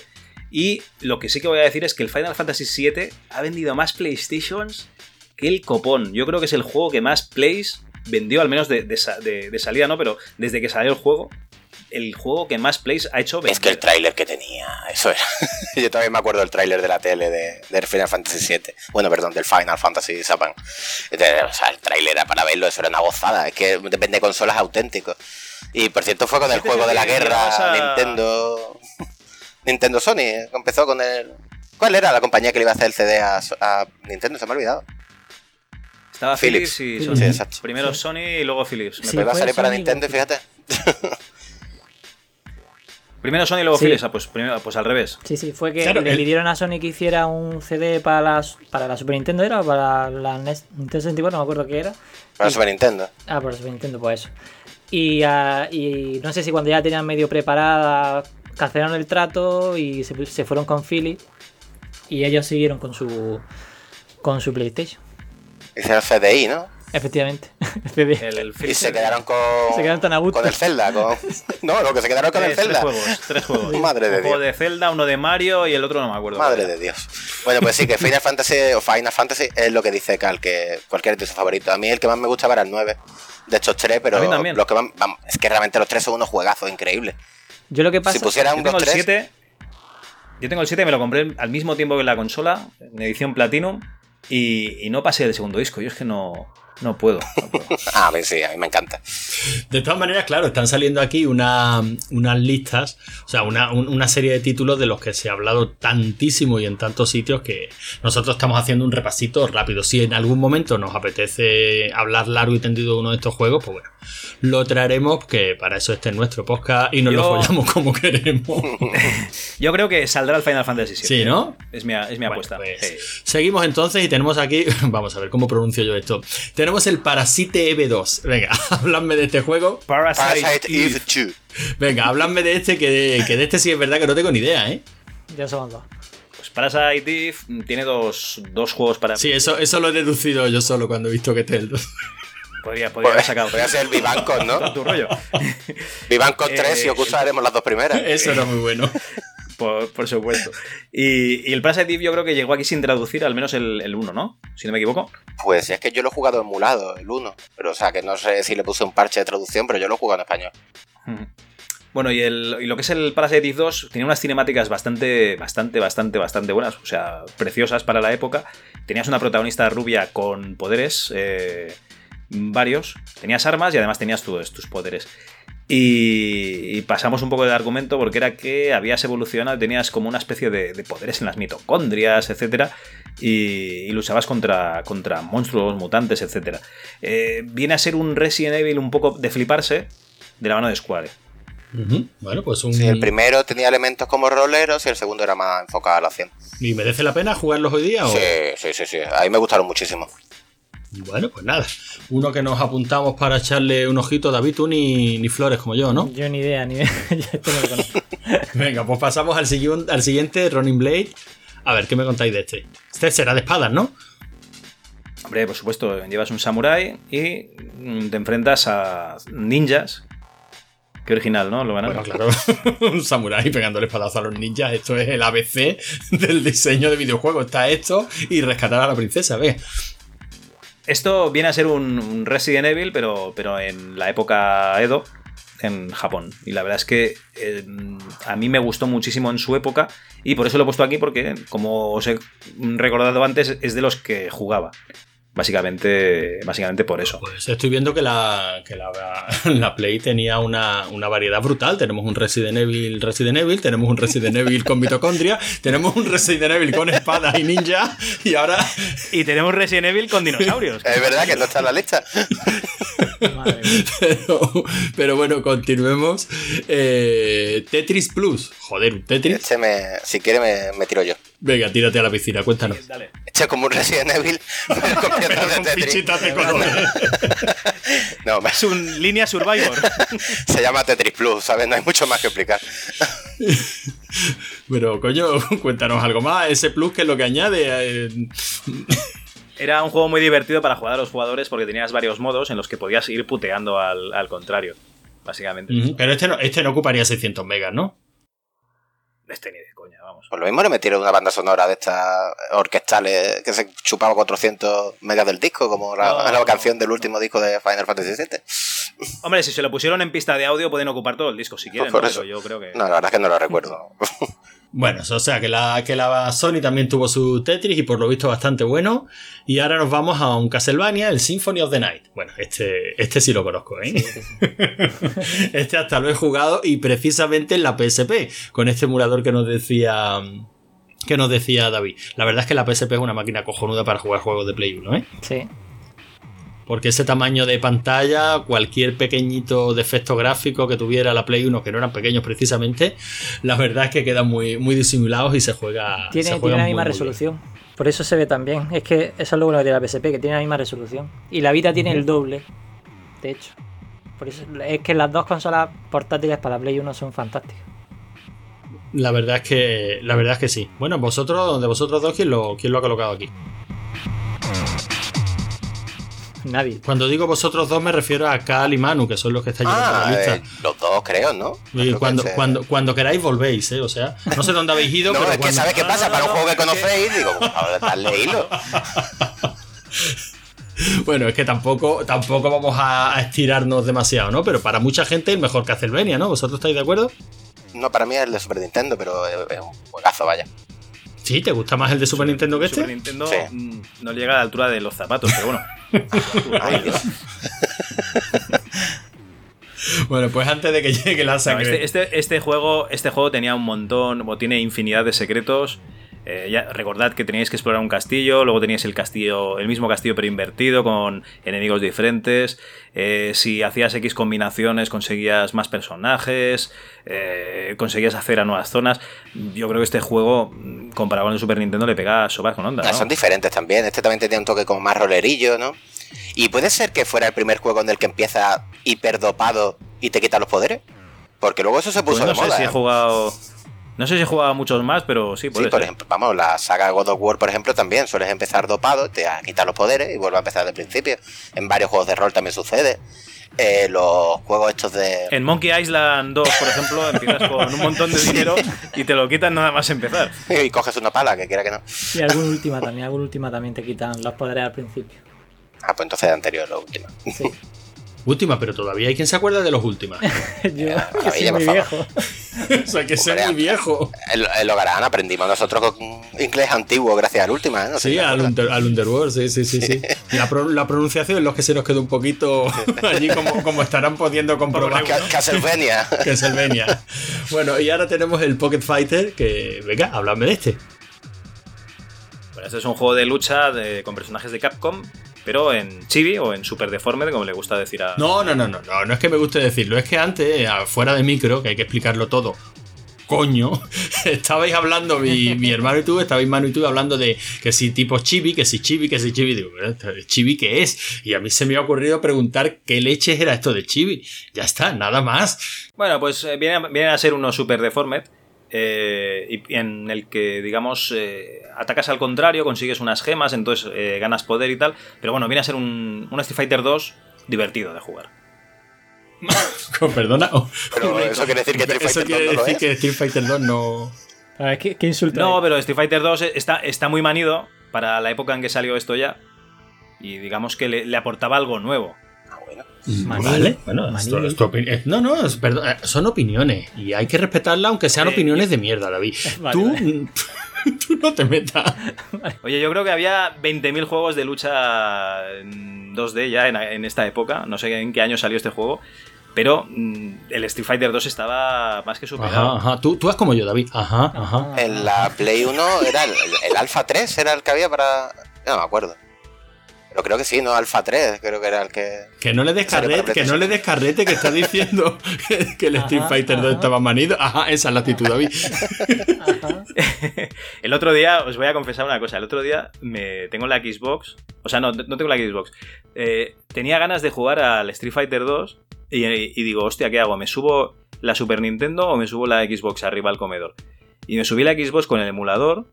Y en lugar de ponerme el arcade, me, pone- me puse la versión de Super Nintendo porque tenía ganas de, de- de jugar ese juego. a esa Es que está muy chula. que Había jugado en la época. No, no, hay que la versión estaba Es cojonuda, tío. Es la recreativa en tu casa, tío. Bueno, Ah. pasamos al siguiente juego. Pasamos al siguiente juego que tengo muchas ganas que me contéis de qué va, porque este es el Viagra Story. Viagra. Sí, sí. Viagra. El Violent. Tú di, tú que sea el abuelo, el Viagra, sí. El- Este, el- este es de qué va, porque tengo de verdad auténtica ansia por saber de qué va este juego. Pues este juego es un juego de rol. No lo llamaría JRPG porque la vista es diferente y tal. Este, digamos que es el canto de, de cisne de Square para, para Play. Este es un juego con unos gráficos mm, bastante logrados para lo que es la, la PlayStation. En cuanto, digamos. eh, en el aspecto visual. Y luego tenía una historia que, por lo que dicen, es bastante chula. Yo la verdad es que me quedé a mitad. Yo no sé, Manu, si tú jugaste un poquito más que yo. Sí, yo este recuerdo que me lo pasé en su día de un emulador.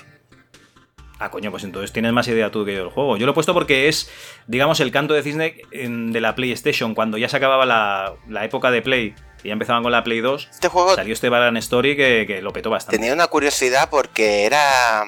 Estaba relacionado de Square, de, de Square. de Square. Y está relacionado con el Final Fantasy XII. Porque no sé si sabéis que el Final Fantasy XII intentaron crear como un mundo aparte dentro de Final Fantasy, que era dentro de Ivalice. Era, no sé si sabéis la historia. Ajá, ajá. Ajá, ajá, bueno, ¿Pero ese es el que va en línea que- recta? que- ¿El Final Fantasy XII es con una línea recta o, o tiene algo? No, oh, no, en la línea recta es el 13. Ah, el 13, vale. Porque el 12 no tiene nada que ver con el X2, ¿no? Que era el de las mozas aquí. Sí, no, el X2 y la Yuripa era la cosa más lamentable, ¿no? Y la cosa es que se- después, años después, se dijo que este Vagrant History estaba desarrollado en el mismo mundo que el Final Fantasy XII en Ivalice. Y bueno, una curiosidad. Bueno. Pero bueno, que como juego de rol, pues era una maravilla, era divertidísimo. Era más una acción RPG tirando un poco más que un juego de rol puro. Y era, digamos, que la otra variante de tipo de juego de rol que tenía Square por aquella época. Si lo recordáis, el, el enemigo me parece que de este juego era el Sephiroth. Y si tenéis algún amigo con ese nick, pues que sepáis que, pues que viene de este juego. No, Sephiroth desde el 7, hombre. Sí. Sí, pues vaya cagada, tío. Hombre, la canción del último disco que ocupa 300 megas es la orquestada de que se escucha de fondo Sephiroth. Hostia, ¿y cómo se llamaba el de, el de Vagrant Story, tío? Ahora no recuerdo. Me acuerdo. Pues también tenía. El protagonista era. Ashley, eso sí me acuerdo, pero no me acuerdo cómo. No me acuerdo. Yo diría que es Los Tarot. Veo, bueno, veo, veo- veo que habéis venido muy bien preparados. Pero bueno, no, no, no tengo nada que decirme, por- que, que decir, bueno, no me estoy enterando absolutamente nada de lo que estáis hablando. Y si no me he enterado hasta ahora, eh, ahora ya me corono. Suicoden 2. Bueno, pues nada, ¿qué, qué es esto? ¿Un Resident Evil con qué? Adivina, ah, tenemos dos variantes. Tenemos o Resident Evil o juegos de rol. ¿Tú qué crees que es Suicoden 2? Pues era un juego de rol, ¿no? Eh, ahí, ahí. 10, 10 puntos para el caballero. Pues un juego de rol. este no es de Square. Y la particularidad que tenía es que tenía, era un poco de esto de hazte con todos. Había como 102 personajes y tenías que cumplir requisitos para ir reclutándolos. Y cada uno tenía su- sus diferentes habilidades en batalla y tal. Luego realmente era un juego muy sencillito. También tenía algo de estrategia táctica. De tenías que controlar tus unidades y para ganarle a otras tropas. Una especie de, de juego de piedra, papel y tijera y tal. Era muy divertido, a mí me gustaba mucho, por eso lo he puesto en la lista. Reclutar 102 personajes, estrategia táctica. mm, me lo estás vendiendo. Suena muy, Ajá. suena muy apetecible. Tú este no lo has, no lo has catado, ¿no, Cal? Ah, ni de coña, esto me suena al.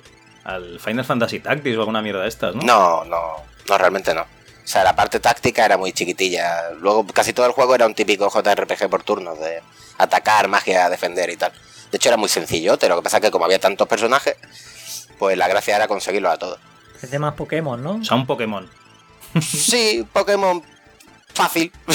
no tenías que evolucionarlo, simplemente los personajes se unían a ti. Bueno, pues vamos ahí acercándonos al final de la, de la lista, que como ya hemos dicho, no, no supone ningún, ningún tipo de, de ratio de calidad. Y a uno que por lo menos este sí nos suena a todos, que es el Tomb Raider. A ver, este supongo que lo habéis puesto los dos, ¿no? No, ¿No te gusta? No, te- no, lo hemos- no, no. Yo yo es que no jugué al Tomb Raider, la verdad, de, pero joder, esas tetas pixeladas de, de la Play 1, que pues, esos dos polígonos que tenía nuestra amiga Lara, pues tenía que venir. De ¿no? todas maneras, me extraña que hayáis puesto el 2 porque parece ser que lo generalizado es decir que el bueno de esta jornada fue el 2, ¿no? O sea, que habéis puesto el 1 cuando todo el mundo comenta que el bueno era el 2. El más completo, el más largo, el más... Bueno, pero la que descubrió el personaje de Lara y tal, pues fue el Yo uno, estoy de ¿no? acuerdo que Realmente el, es que. el uno está, mm, eh, fue el que sorprendió, ¿no? Claro, sí, realmente. Y era, era horrible, realmente. No, no es Es que el horrible. principio de las 3D era horrible, eso era inmanejable. Morías casi siempre porque eras incapaz de dar el salto, porque la cámara se metía dentro de, ¿cómo se llama eso? Clippering. Sí. Sí, bueno, había, había bastantes fallos de ese Era estilo, horrible. pero... Es que el inicio de las 3D quitando Nintendo era horrible. Es que ahora que caigo, el Salton Rider era una bosta infame. Pero hombre, claro, no. salía. no, me parece tan, no, me pare- no me parece tan terrible. Ahora están trabajando en un motor que a lo mejor David tú sí has escuchado hablar de, de él, ¿no? Eh, Lo he visto para RetroArch, claro. Uno de los, de los múltiples cores de RetroArch es un motor para... mm, Bueno, sí, para ejecutar los, los Tomb Raider, pues bastante mejorado de gráficos y tal, ¿no? Sigue teniendo los mismos defectos gráficos, o sea, eh, se sigue metiendo la cámara en las paredes y tal, pero por lo menos luce bastante más, bastante más atractivo, ¿no? En alta resolución, con reflejos de agua, luces dinámicas. La verdad es que se están pegando un curro importante. No sé si hasta el punto de que merezca la pena jugar a estos juegos, que está claro que, hombre, han envejecido. eh, A las primeras, a las primeras 3D los años le han pasado por encima de una forma terrible, ¿no? Pero bueno, yo creo que para echarle un ojo y tal, a mí sí me sigue pareciendo por lo menos divertido. Tampoco pretendía ser un juego de acción. O sea, era más de, de puzzles. Entonces, mm, si lo juegas un poquito pausado, eh, básicamente lo- los saltos estos casi imposibles que tenía por el control, tal, yo casi que los veo como una especie de puzzle. Y no me parece un juego tan terrible. O sea, o sea, que Lo desde que se luego... suele hacer era un poco repetitivo al final. Que Sí. ya, ya se repetía un poco lo típico, tengo que empujar esta piedra otra vez, subirme arriba, saltar aquí, coger tal. Lo que pasa que el primero estaba muy bien diseñado. Y, y quizá la acción tampoco era tanta. Lo que pasa es que empezabas con el, ¿no? Empezaba con una especie de dinosaurio, no me acuerdo ya bien exactamente. Sí, con el tiranosaurio este, ¿no? Sí. Y, y claro, empezabas con mucha acción y tal, y, una, y, y estaba muy bien, el inicio era muy potente, pero que realmente la mitad del juego te, te pasaba buscando cómo poner la cámara para ver lo que tiene, a dónde tienes que saltar y moviendo piedras. O sea, eso es lo que yo recuerdo del Tomb Raider. Sí, pero que era más rollo puzzle, por eso digo que sí, hombre, el control se hacía durillo, pero bueno, no, Sí. no lo hace imposible, casi que, que estaba integrado dentro de lo que es el juego, ¿no? Que el control fuera de esa, de esa manera. De hecho, era muy inteligente lo de las pistolas. No sé si recordáis que Lara apuntaba solo, con que mm, más o menos estuvieras mirando un poco al, al enemigo y ella hacía así con las manos y giraba al, a- al tío. Y tú solo tenías que disparar y ya está. Ujú. Era bastante. Anda como el Doom. Igualito, clavado. Bueno, pasamos al siguiente, que aquí tenemos una. Tenemos dos, o sea, supongo que no os habréis, pu- no habéis sido capaces de poneros de acuerdo en qué juego de fútbol metemos aquí. Tenemos el Pro Evolution Soccer y el One in Eleven. Así que venga. el mismo, Yo- Antonio. que, yo, que yo creo que es lo mismo. ¿Sí? ¿Es el mismo? Sí. Se Tenemos la misma idea de fútbol, tú y yo, ¿eh, Logarán? O sea, De, de estos de. Bueno, fíjate que aquí se han juntado dos cosas terribles. Por una parte, la Play 1, que es una consola que no toqué. y por otra parte, juegos de fútbol, que es probablemente el género que más aborrezco del mundo detrás de los de golf. Pero entonces el mismo se llama así, Pro ¿Y el Evolution Match Soccer. Day qué, eh? Ah, bueno, ese sí, ese era. Pero ese es distinto. Eso yo era joven, inexperto. Entonces, eh, así se llamaba. Era Pro Evolution Soccer o N11. ¿Por aquel entonces no había FIFA todavía o qué? Sí, sí, sí. FIFA 98, el rumbo al mundial, que era. FIFA 98 es el que tenía la canción esa de Blur, Sí. ¿no? La Song 2. Ujú, sí. Esa molaba que te cagas. Pero por aquella época la gente jugaba más al Pro que al FIFA, creo yo. ¿Cuál es la diferencia entre estos dos? Porque siguen existiendo los dos, ¿no? El Pro también. Uno lo hacía Konami y el otro creo que lo Hombre. hacía Electronic Arts. Sí, pero al margen de la compañía. La jugabilidad cambiaba un montón, ¿no? Sí, Eh, el pro era más. El pro era más complicado que yo recuerde de llevar la pelota y en el FIFA se te quedaba pegado y aparte que el FIFA era tramposo a muerte. Sí, el FIFA era como más arcade y el Pro era más simulador, era más. O sea, yo recuerdo que había un momento en el que el FIFA eh, tú llevabas, yo qué sé, imagina un equipo, el- da igual, Atlético de Madrid. Y competías contra el Leganés y de pronto había un momento en el que un jugador del Leganés se, se le daba el baile de San Vito, corría, corría, corría y como no le hicieras falta, le tirara un, un espectador a la cabeza o algo, te metían gol. Hostia, eso me recuerda a mí al, al juego este de, de ajedrez, el Battle Chess, tío, que de vez en cuando se, se pillaba y hacía trampas. Hacía movimientos que no podía hacer. Hostia, con dos cojones. ¿Ah, sí? sí, sí. Pues yo, pues yo he jugado al Battle Chess bastante y no, no me he encontrado ninguna de estas, vamos. Hostia, pues yo estaba cansado y me hice Sí, sí, no, movimientos ilegales, pero... Bueno, entonces según vuestra según vuestro criterio, el juego bueno de fútbol para la generación PlayStation fue este Pro, ¿no? El Pro Evolution Soccer. A ver, la gente iba a la casa del Richard a jugar a la Play al Pro. Sí. Sí. O sea, Eso era un clásico de la época. era el juego que se jugaba. Esa era la realidad, ¿no? Venga, pues nos pasamos al siguiente que es el Crash Bandicoot. Este lo conozco, este es muy bonito el muñequito. Este lo hemos puesto como saga, porque realmente fue la, la mascota, ¿no? Que en aquella época parece que todavía había que tener un juego insignia, una mascota, y PlayStation, pues Sony tuvo a este Crash Bueno, pero estos son divertidos, ¿no? Yo jugaba a este uno que no sé si se llama Warp o no sé qué, uno que va a saltar, que empiezas en una especie Sí, de... Ese es el 3, ¿no? Que empiezas en una especie es de... Sí, de sala de portales y tienes que ir saltando a diferentes portales. Me recordaban los cuadros del Mario 64, ¿no? y, y ese sí lo recuerdo muy, muy divertido. O sea, me parece que como juego está chulísimo. No sé, este primero qué tal era. Una maravilla. Es que todo lo que haga Naughty Dog es una maravilla. Empezaron con, los, con el Crash Bandicoot, eh, lo de los. los, los- ay, leche para mí, ¿cómo se llama la, la otra saga? El Ratchet and Clank, cualquier cosa que hagan Naughty Dog es una, una maravilla.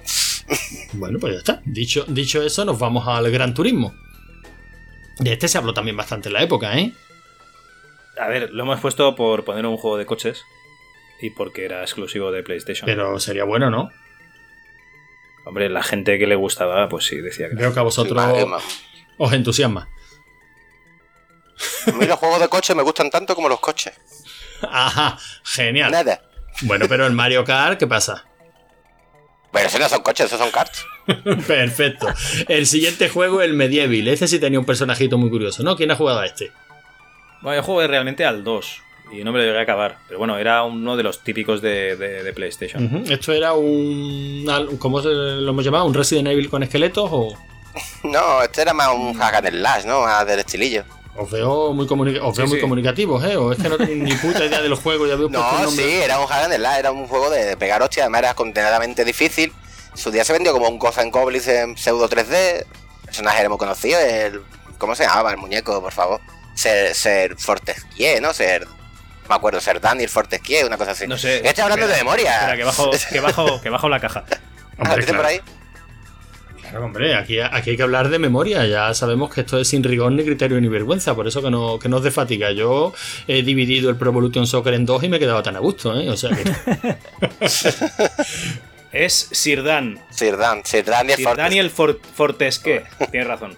El Pues oye, era como un zombie, lo resucitaban como un esqueleto y, y empezaba a luchar contra el que lo no había me- matado. No me ha quedado claro por qué dices pseudo 3D. Era Pseudo 3D, ¿no? Era 3D completamente. Era 3D. Bueno, este personaje lo que tiene es que, digamos que se supone que es un, un héroe de la, de la guerra, de una guerra que hubo contra un mago, pero realmente muere en la primera andanada de flechas, se lo cargan, que le atraviesan a un ojo, palma, y tiene que, que rescatar el reino luego él. Ya una vez muerto, ¿no? Correcto. Es un esqueleto. Bueno, si te acordarás. No, sí, sí, aparte, digo, el personajito es muy característico. Aparte es portada, ¿no? O sea, el muñecajo este feo. Sí, es súper famoso. Sí, sí, la verdad es que sí. Bueno, Hicieron un pues. unboxing a la tumba, como Franco, y tiramillas. Eh, bien, y.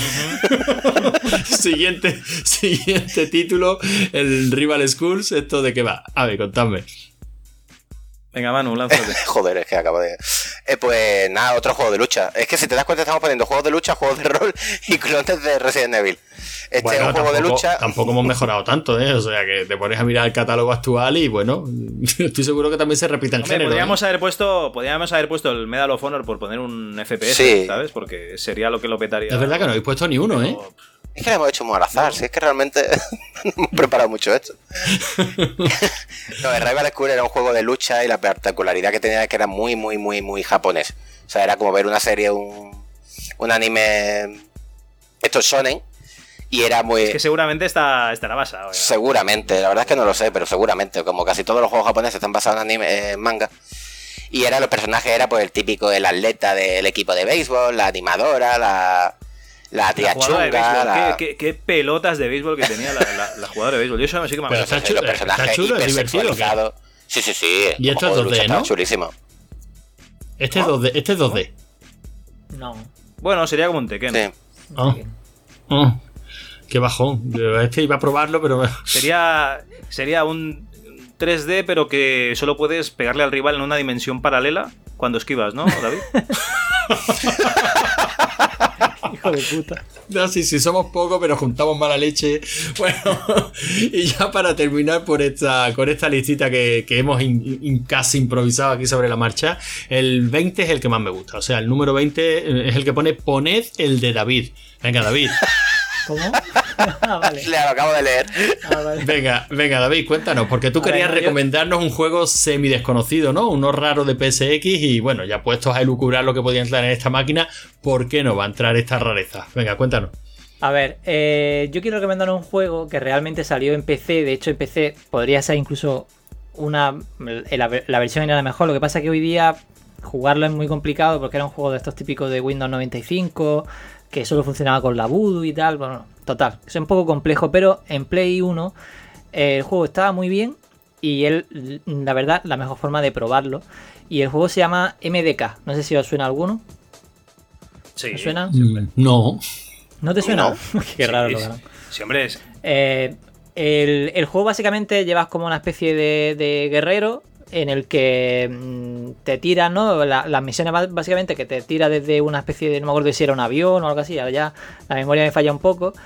Y, y- y tenías que completar como un nivel que tenía enemigos y tal. Y lo bueno que tenía ese juego, lo especial que tiene, es que realmente eh, mm, el juego es completamente en 3D y tiene, eh, o sea, tú ves enemigos que se ven muy a lo lejos. Lo típico que antes habíamos hablado del, Silent Hill, que tienes que poner una, una niebla o cuando jugamos a este del CAR, que muchas veces veías los polígonos que de pronto saltaban en la cara, ¿no? Porque claro, la consola no daba para más. Pues este juego consigue con, con, eh, con, el, con el hardware de la Play eh, ponerte enemigos muy, muy a la distancia. Incluso tiene un arma que, que- que- con el que puedes apuntar y puedes hacer zoom desde la conchinchina hasta el tío que le, le da en el ojo. O sea que el juego es muy espectacular, en la época era muy espectacular. Y la verdad es que hoy día, como, como rareza y como juego así un poco que a lo mejor no conoce todo el mundo, yo creo que es, que es un juego muy interesante de probar. Porque era un FPS. así de este estilo. Es, es sí, es un FPS. eh, O sea, es- sí, sí, sí sería un FPS, lo que pasa que no es en tercera persona. O sea, eh, sino que tú directamente disparas y tal, y te salen enemigos cerca y tal. Y lo que tienes es como una especie de mira, imaginaros un sniper. El típico, es que me sale, parezco el, el de, el de Todopoderoso, ¿cómo se llama el Juan? Vale, que me salen las palabras en inglés que no me salen en español. ¿Por qué? Porque eres huérfano. Cabrón. Eh, bueno, eh, eh, se pone la mirilla, ¿no? Y puedes dispararle a alguien que está muy lejos y tal, ¿no? Entonces tiene una combinación así un poco de, de- de- de prepararte la estrategia antes de llegar a la sala donde tienes que, que meterte, ¿no? Y luego ya el propio combate mientras que estás dentro de, de la sala, donde es más frenético y más arcade y tal. Pero tiene un poco de las dos cosas y el juego era una pasada. Pues no lo conocía yo, che. MDK. MDK, sí. Es un juego de. Además es del. El, el juego era, si no me equivoco, del creador de. De ¿Cómo se llama este que tenía la cabeza que. que era como un gusano? Que disparaba en la Super Nintendo. Edward James. Edward Jim. Pues de ese, de esa empresa. De Shiny me parece que era. No me acuerdo del creador, también es muy famoso, pero no me acuerdo el nombre ahora de, de ese hombre. Como debe ser, no esperábamos de verdad otra cosa de un integrante de rigor y criterio. Bueno, pues nada, con esta apuesta un poquito más personal y quizás algo más desconocida, este MDK, nosotros terminamos esta, este intento de lista, ¿no? Que, que puede ser tan acertada tan equivocada como cualquiera de las que vais a poder encontrar por ahí hasta que, hasta que haya una lista oficial. Yo, por mi parte, poco más, poco más tengo que añadir. Si queréis añadir alguna cosita más sobre, sobre el tema que hemos tratado hoy, las consolas mini, la Play Mini, esta lista de juegos, pues bueno, ahora es el momento o callas para siempre. Pues si vamos una hora y media dando la turra, yo creo ya. vale. Yo creo que sí, pero bueno, que por cortesía deja uno que, que la gente hable, coño. Nada, nada, todo perfecto. Perfecto, bueno, pues Maravilloso, todo excelente.